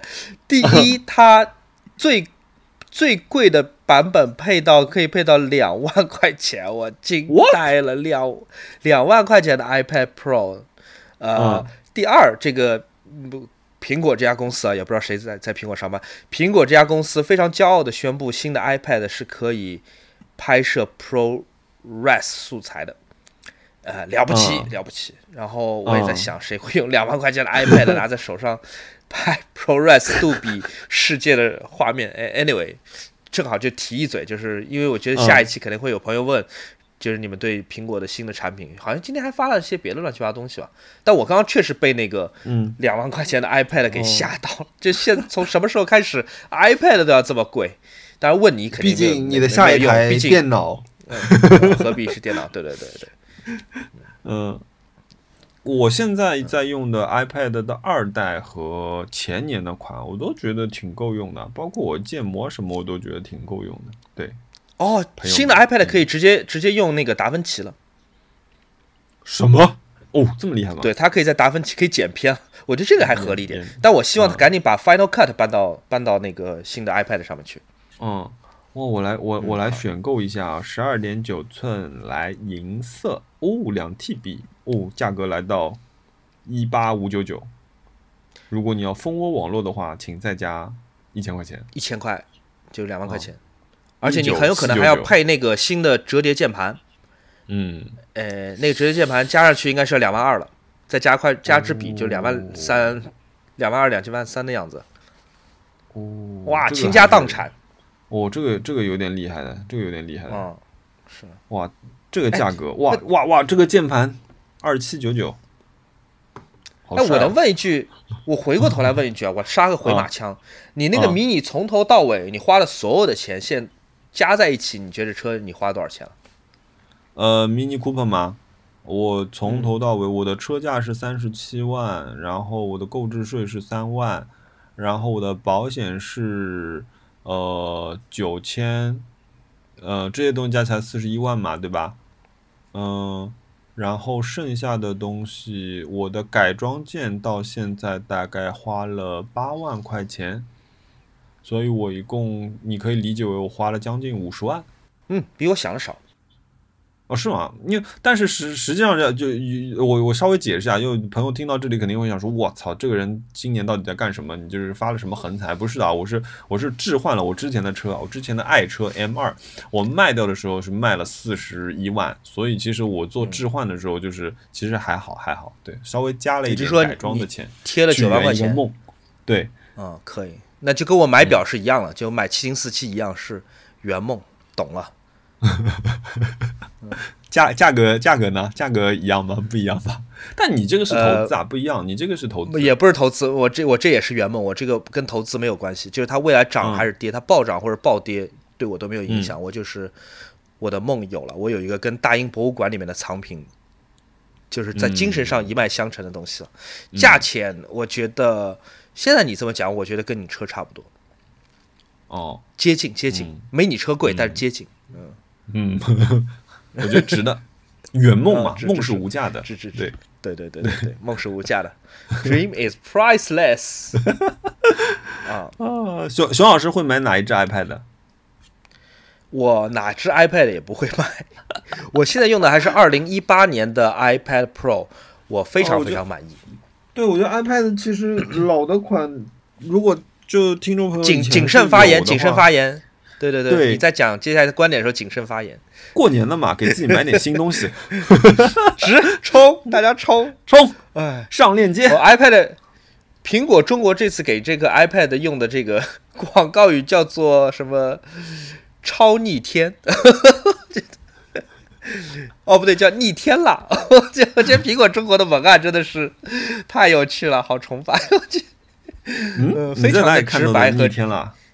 不是强势驱动吗？不是，那个我来找找啊。你看微信吗？dot com dot cn，我看的是苹果的官网。呃，你你上过苹果的官网吗？呃，是是，有时候会上吧，有时候会上，偶尔会看一看，偶尔会看一看，了解一下科技动态。哦，这个是，首先他讲这个屏幕十二点九寸 XDR 亮出巅峰啊，这个好像发挥普普通通。呃，然后。说这个十一寸的是用的不是 XDR 屏幕，叫 Liquid 视网膜屏。它的文案说的是随手带出一片绚丽，嗯，有点精彩，但没有那么精彩，对吧？然后，然后讲这个 iPad 的操作系统，这个它的一个一行非常大的字叫做“潜能不封顶”。嗯，Well，呃。我懂你什么意思，然后最好笑的就是我刚刚讲了，就是呃，它的摄像头能拍 ProRes，就可能这次摄像头好像有点小进步。它叫开拍开聊，这套摄像头功夫深，我很喜欢，我喜欢这种直白的风格，嗯。然后它有两种通网的方法嘛，一个是 WiFi 对吧？一个是五 G，嗯，叫标速好网友。就是说，他的意思说，WiFi 和五 G 这两个东西，他们是好网友。你下次要不要直播？好不好？我觉得你讲的好好笑。标速好网友，然后 Apple Pencil 这句好像有点偷懒。这个写文案的朋友，就你的同事们，叫做 Apple Pencil 和妙控键盘，啊，大字，种种可能在手中。啊，嗯，直白呀，直白，直白，直白，嗯，直白，直白。嗯，哎，那个，那个逆。呃，超逆天去哪了？超逆天去哪里了？超逆天，我来 search 一下超逆天。不会是在我看完立刻改了吧？心想徐小波在播客里吐槽 说：“赶紧找官网的同事把这个没有啊，没有超逆天啊，没有吗？我刚看到了，啊，没有。但超逆天，我看谁讲的？超逆天 iPad 有没有？啊，没有。没有哎，我忘了让 iPad 的生产力逆天吧。嗯，好，我来许个实际的愿望吧。嗯，你买了新的苹果表吗？没有。啊，我今年一件，呃，今年秋天一件我大肆吹嘘的事情，就是我给公司的每一个同事都发了一块 Apple Watch Ultra。嗯，你公司几个同事啊？一个就我送我送了苏兆阳一块那个 Apple Watch Ultra，然后我就开始信誓旦旦在微博大呼小叫，说我熊小沃给公司每个同事都送一块 Apple Watch Ultra。说的你好像哈兰德送那个水鬼一样，对，但其实只送出一块，然后我自己没有。哇，但你们还缺员工啊？我自己还挺喜欢那表，我特别喜欢那个它全红色的红黑配色的那个那个那个界面，我觉得那个蛮酷的。哦，那小许很好看，嗯，那个很好看。那个我那天我我我其实一开始的时候想说，哇，我我我心情跌宕起伏，我想说，哇，这个东西这是个啥东西啊？然后一看实物，哇，好好看。然后过了一看，一会儿一看这个价格，想说，哎呀，还是我穷。然后所以所以我也没有入手嘛。呃，我我有我有几个同事买了，然后我我看了一下，就是你说的那个红黑嘛，就是它在夜间和极限情况下显示的那个屏，那个很漂亮，那个就给你感觉突然就有一种碟中谍的感觉，你知道吗？你你是特工了这种感觉。嗯，是的，然后所以这个是我的一个小许愿。嗯对，然后他们我有有一次看，就是你知道，就是抖抖音上有一种节目，就是他们就拿着一个叫嗯类似于那种材料枪，那把枪好像二十几万，就是他冲着这里一打就知道这个东西大概的材料构成嘛、比例嘛，比如说它是一个什么样的钛，它是一个什么样成分的铝合金，就有这样一把枪，嗯。他们就拿这把枪去打那个那个那个呃 Apple Watch Ultra。然后他就说：“哎，他说果然，他说不出所料，就是苹果用这个钛不是一个市面上常规的一个钛，他说它里面是有特殊配方的，所以他说认不出这个就是这个标号。他说这个哦就是苹果在材料上面就是玩的还是挺挺深的这样一个事情，那苹果官网一定会说这个表太厉害。超逆天。嗯，好，呃，对我我我你有什么许愿呢这个这个表值得许愿的，对嗯，我我的许愿，我其实我想许愿一套高框 DT Swiss 的高框那个那个轮组碳纤维轮组，对。我现在发现你聊车通过一种非常巧妙的方法，就是嗯又把话题切换到车这边来。来讲讲这什么东西？是是个轮子嗯上那个轮毂那个东西吗？对对对，你你汽车不是有汽车的轮毂吗？对不对？那嗯自行车也有自行车的轮毂。那高框是用来干什么的？高框就是用来在平路上面跑速度的，所以它叫它是其实有一点空气动力效应破风的这样一个东西，所以叫高框轮组。但是像我这种人嘛，对吧？的腿又那么废，然后但是又要好看，所以其实这个框呢装在公路车上，它主要的功功能对我来说就是好看。可是这个东西非常非常贵，你都想象不到这个东西要多少钱。你知道这样一两个轮圈，你要呃你比划一下，这个轮圈的厚度是大概六十二，然后碳纤维的圈，你猜它多少钱？两千块，再给你一次机会，大胆一点五千块，啊，三万。我的妈！可以说丧心病狂。我天哪，这是什么鬼东西？嗯，对，就对对对，许许愿一下，我很喜欢，因为 DT 的设计很简单，很漂亮。对，嗯那我我最近一直在研究自行车嘛，所以对，一今天一不小心绕回来了。我其他我其他我我我无欲无求，你知道吗？我今年因为我明年不是本命年了嘛，对吧？我我都一把年纪了，哇我年纪好大，都都三轮了。然后那个我我就买了一件粉色的毛衣，买了一件红色的毛衣。毕竟本命年嘛，嗯你要买点红色的东西。那这就是我今年全部的那个消费了，衣服上的消费。嗯，我建议你买点股票，红点。股票，你不要跟我讲这件事情。我跟朱怡说，我们现在要把自己的股票账号呢放进时间胶囊，然后埋到地底下去，然后忘记它。欣赏你们这种心态。好，那我们今天就到这里。好，今天就到这里，朋友们，好的，谢谢你的收听，哎。回头见，拜拜。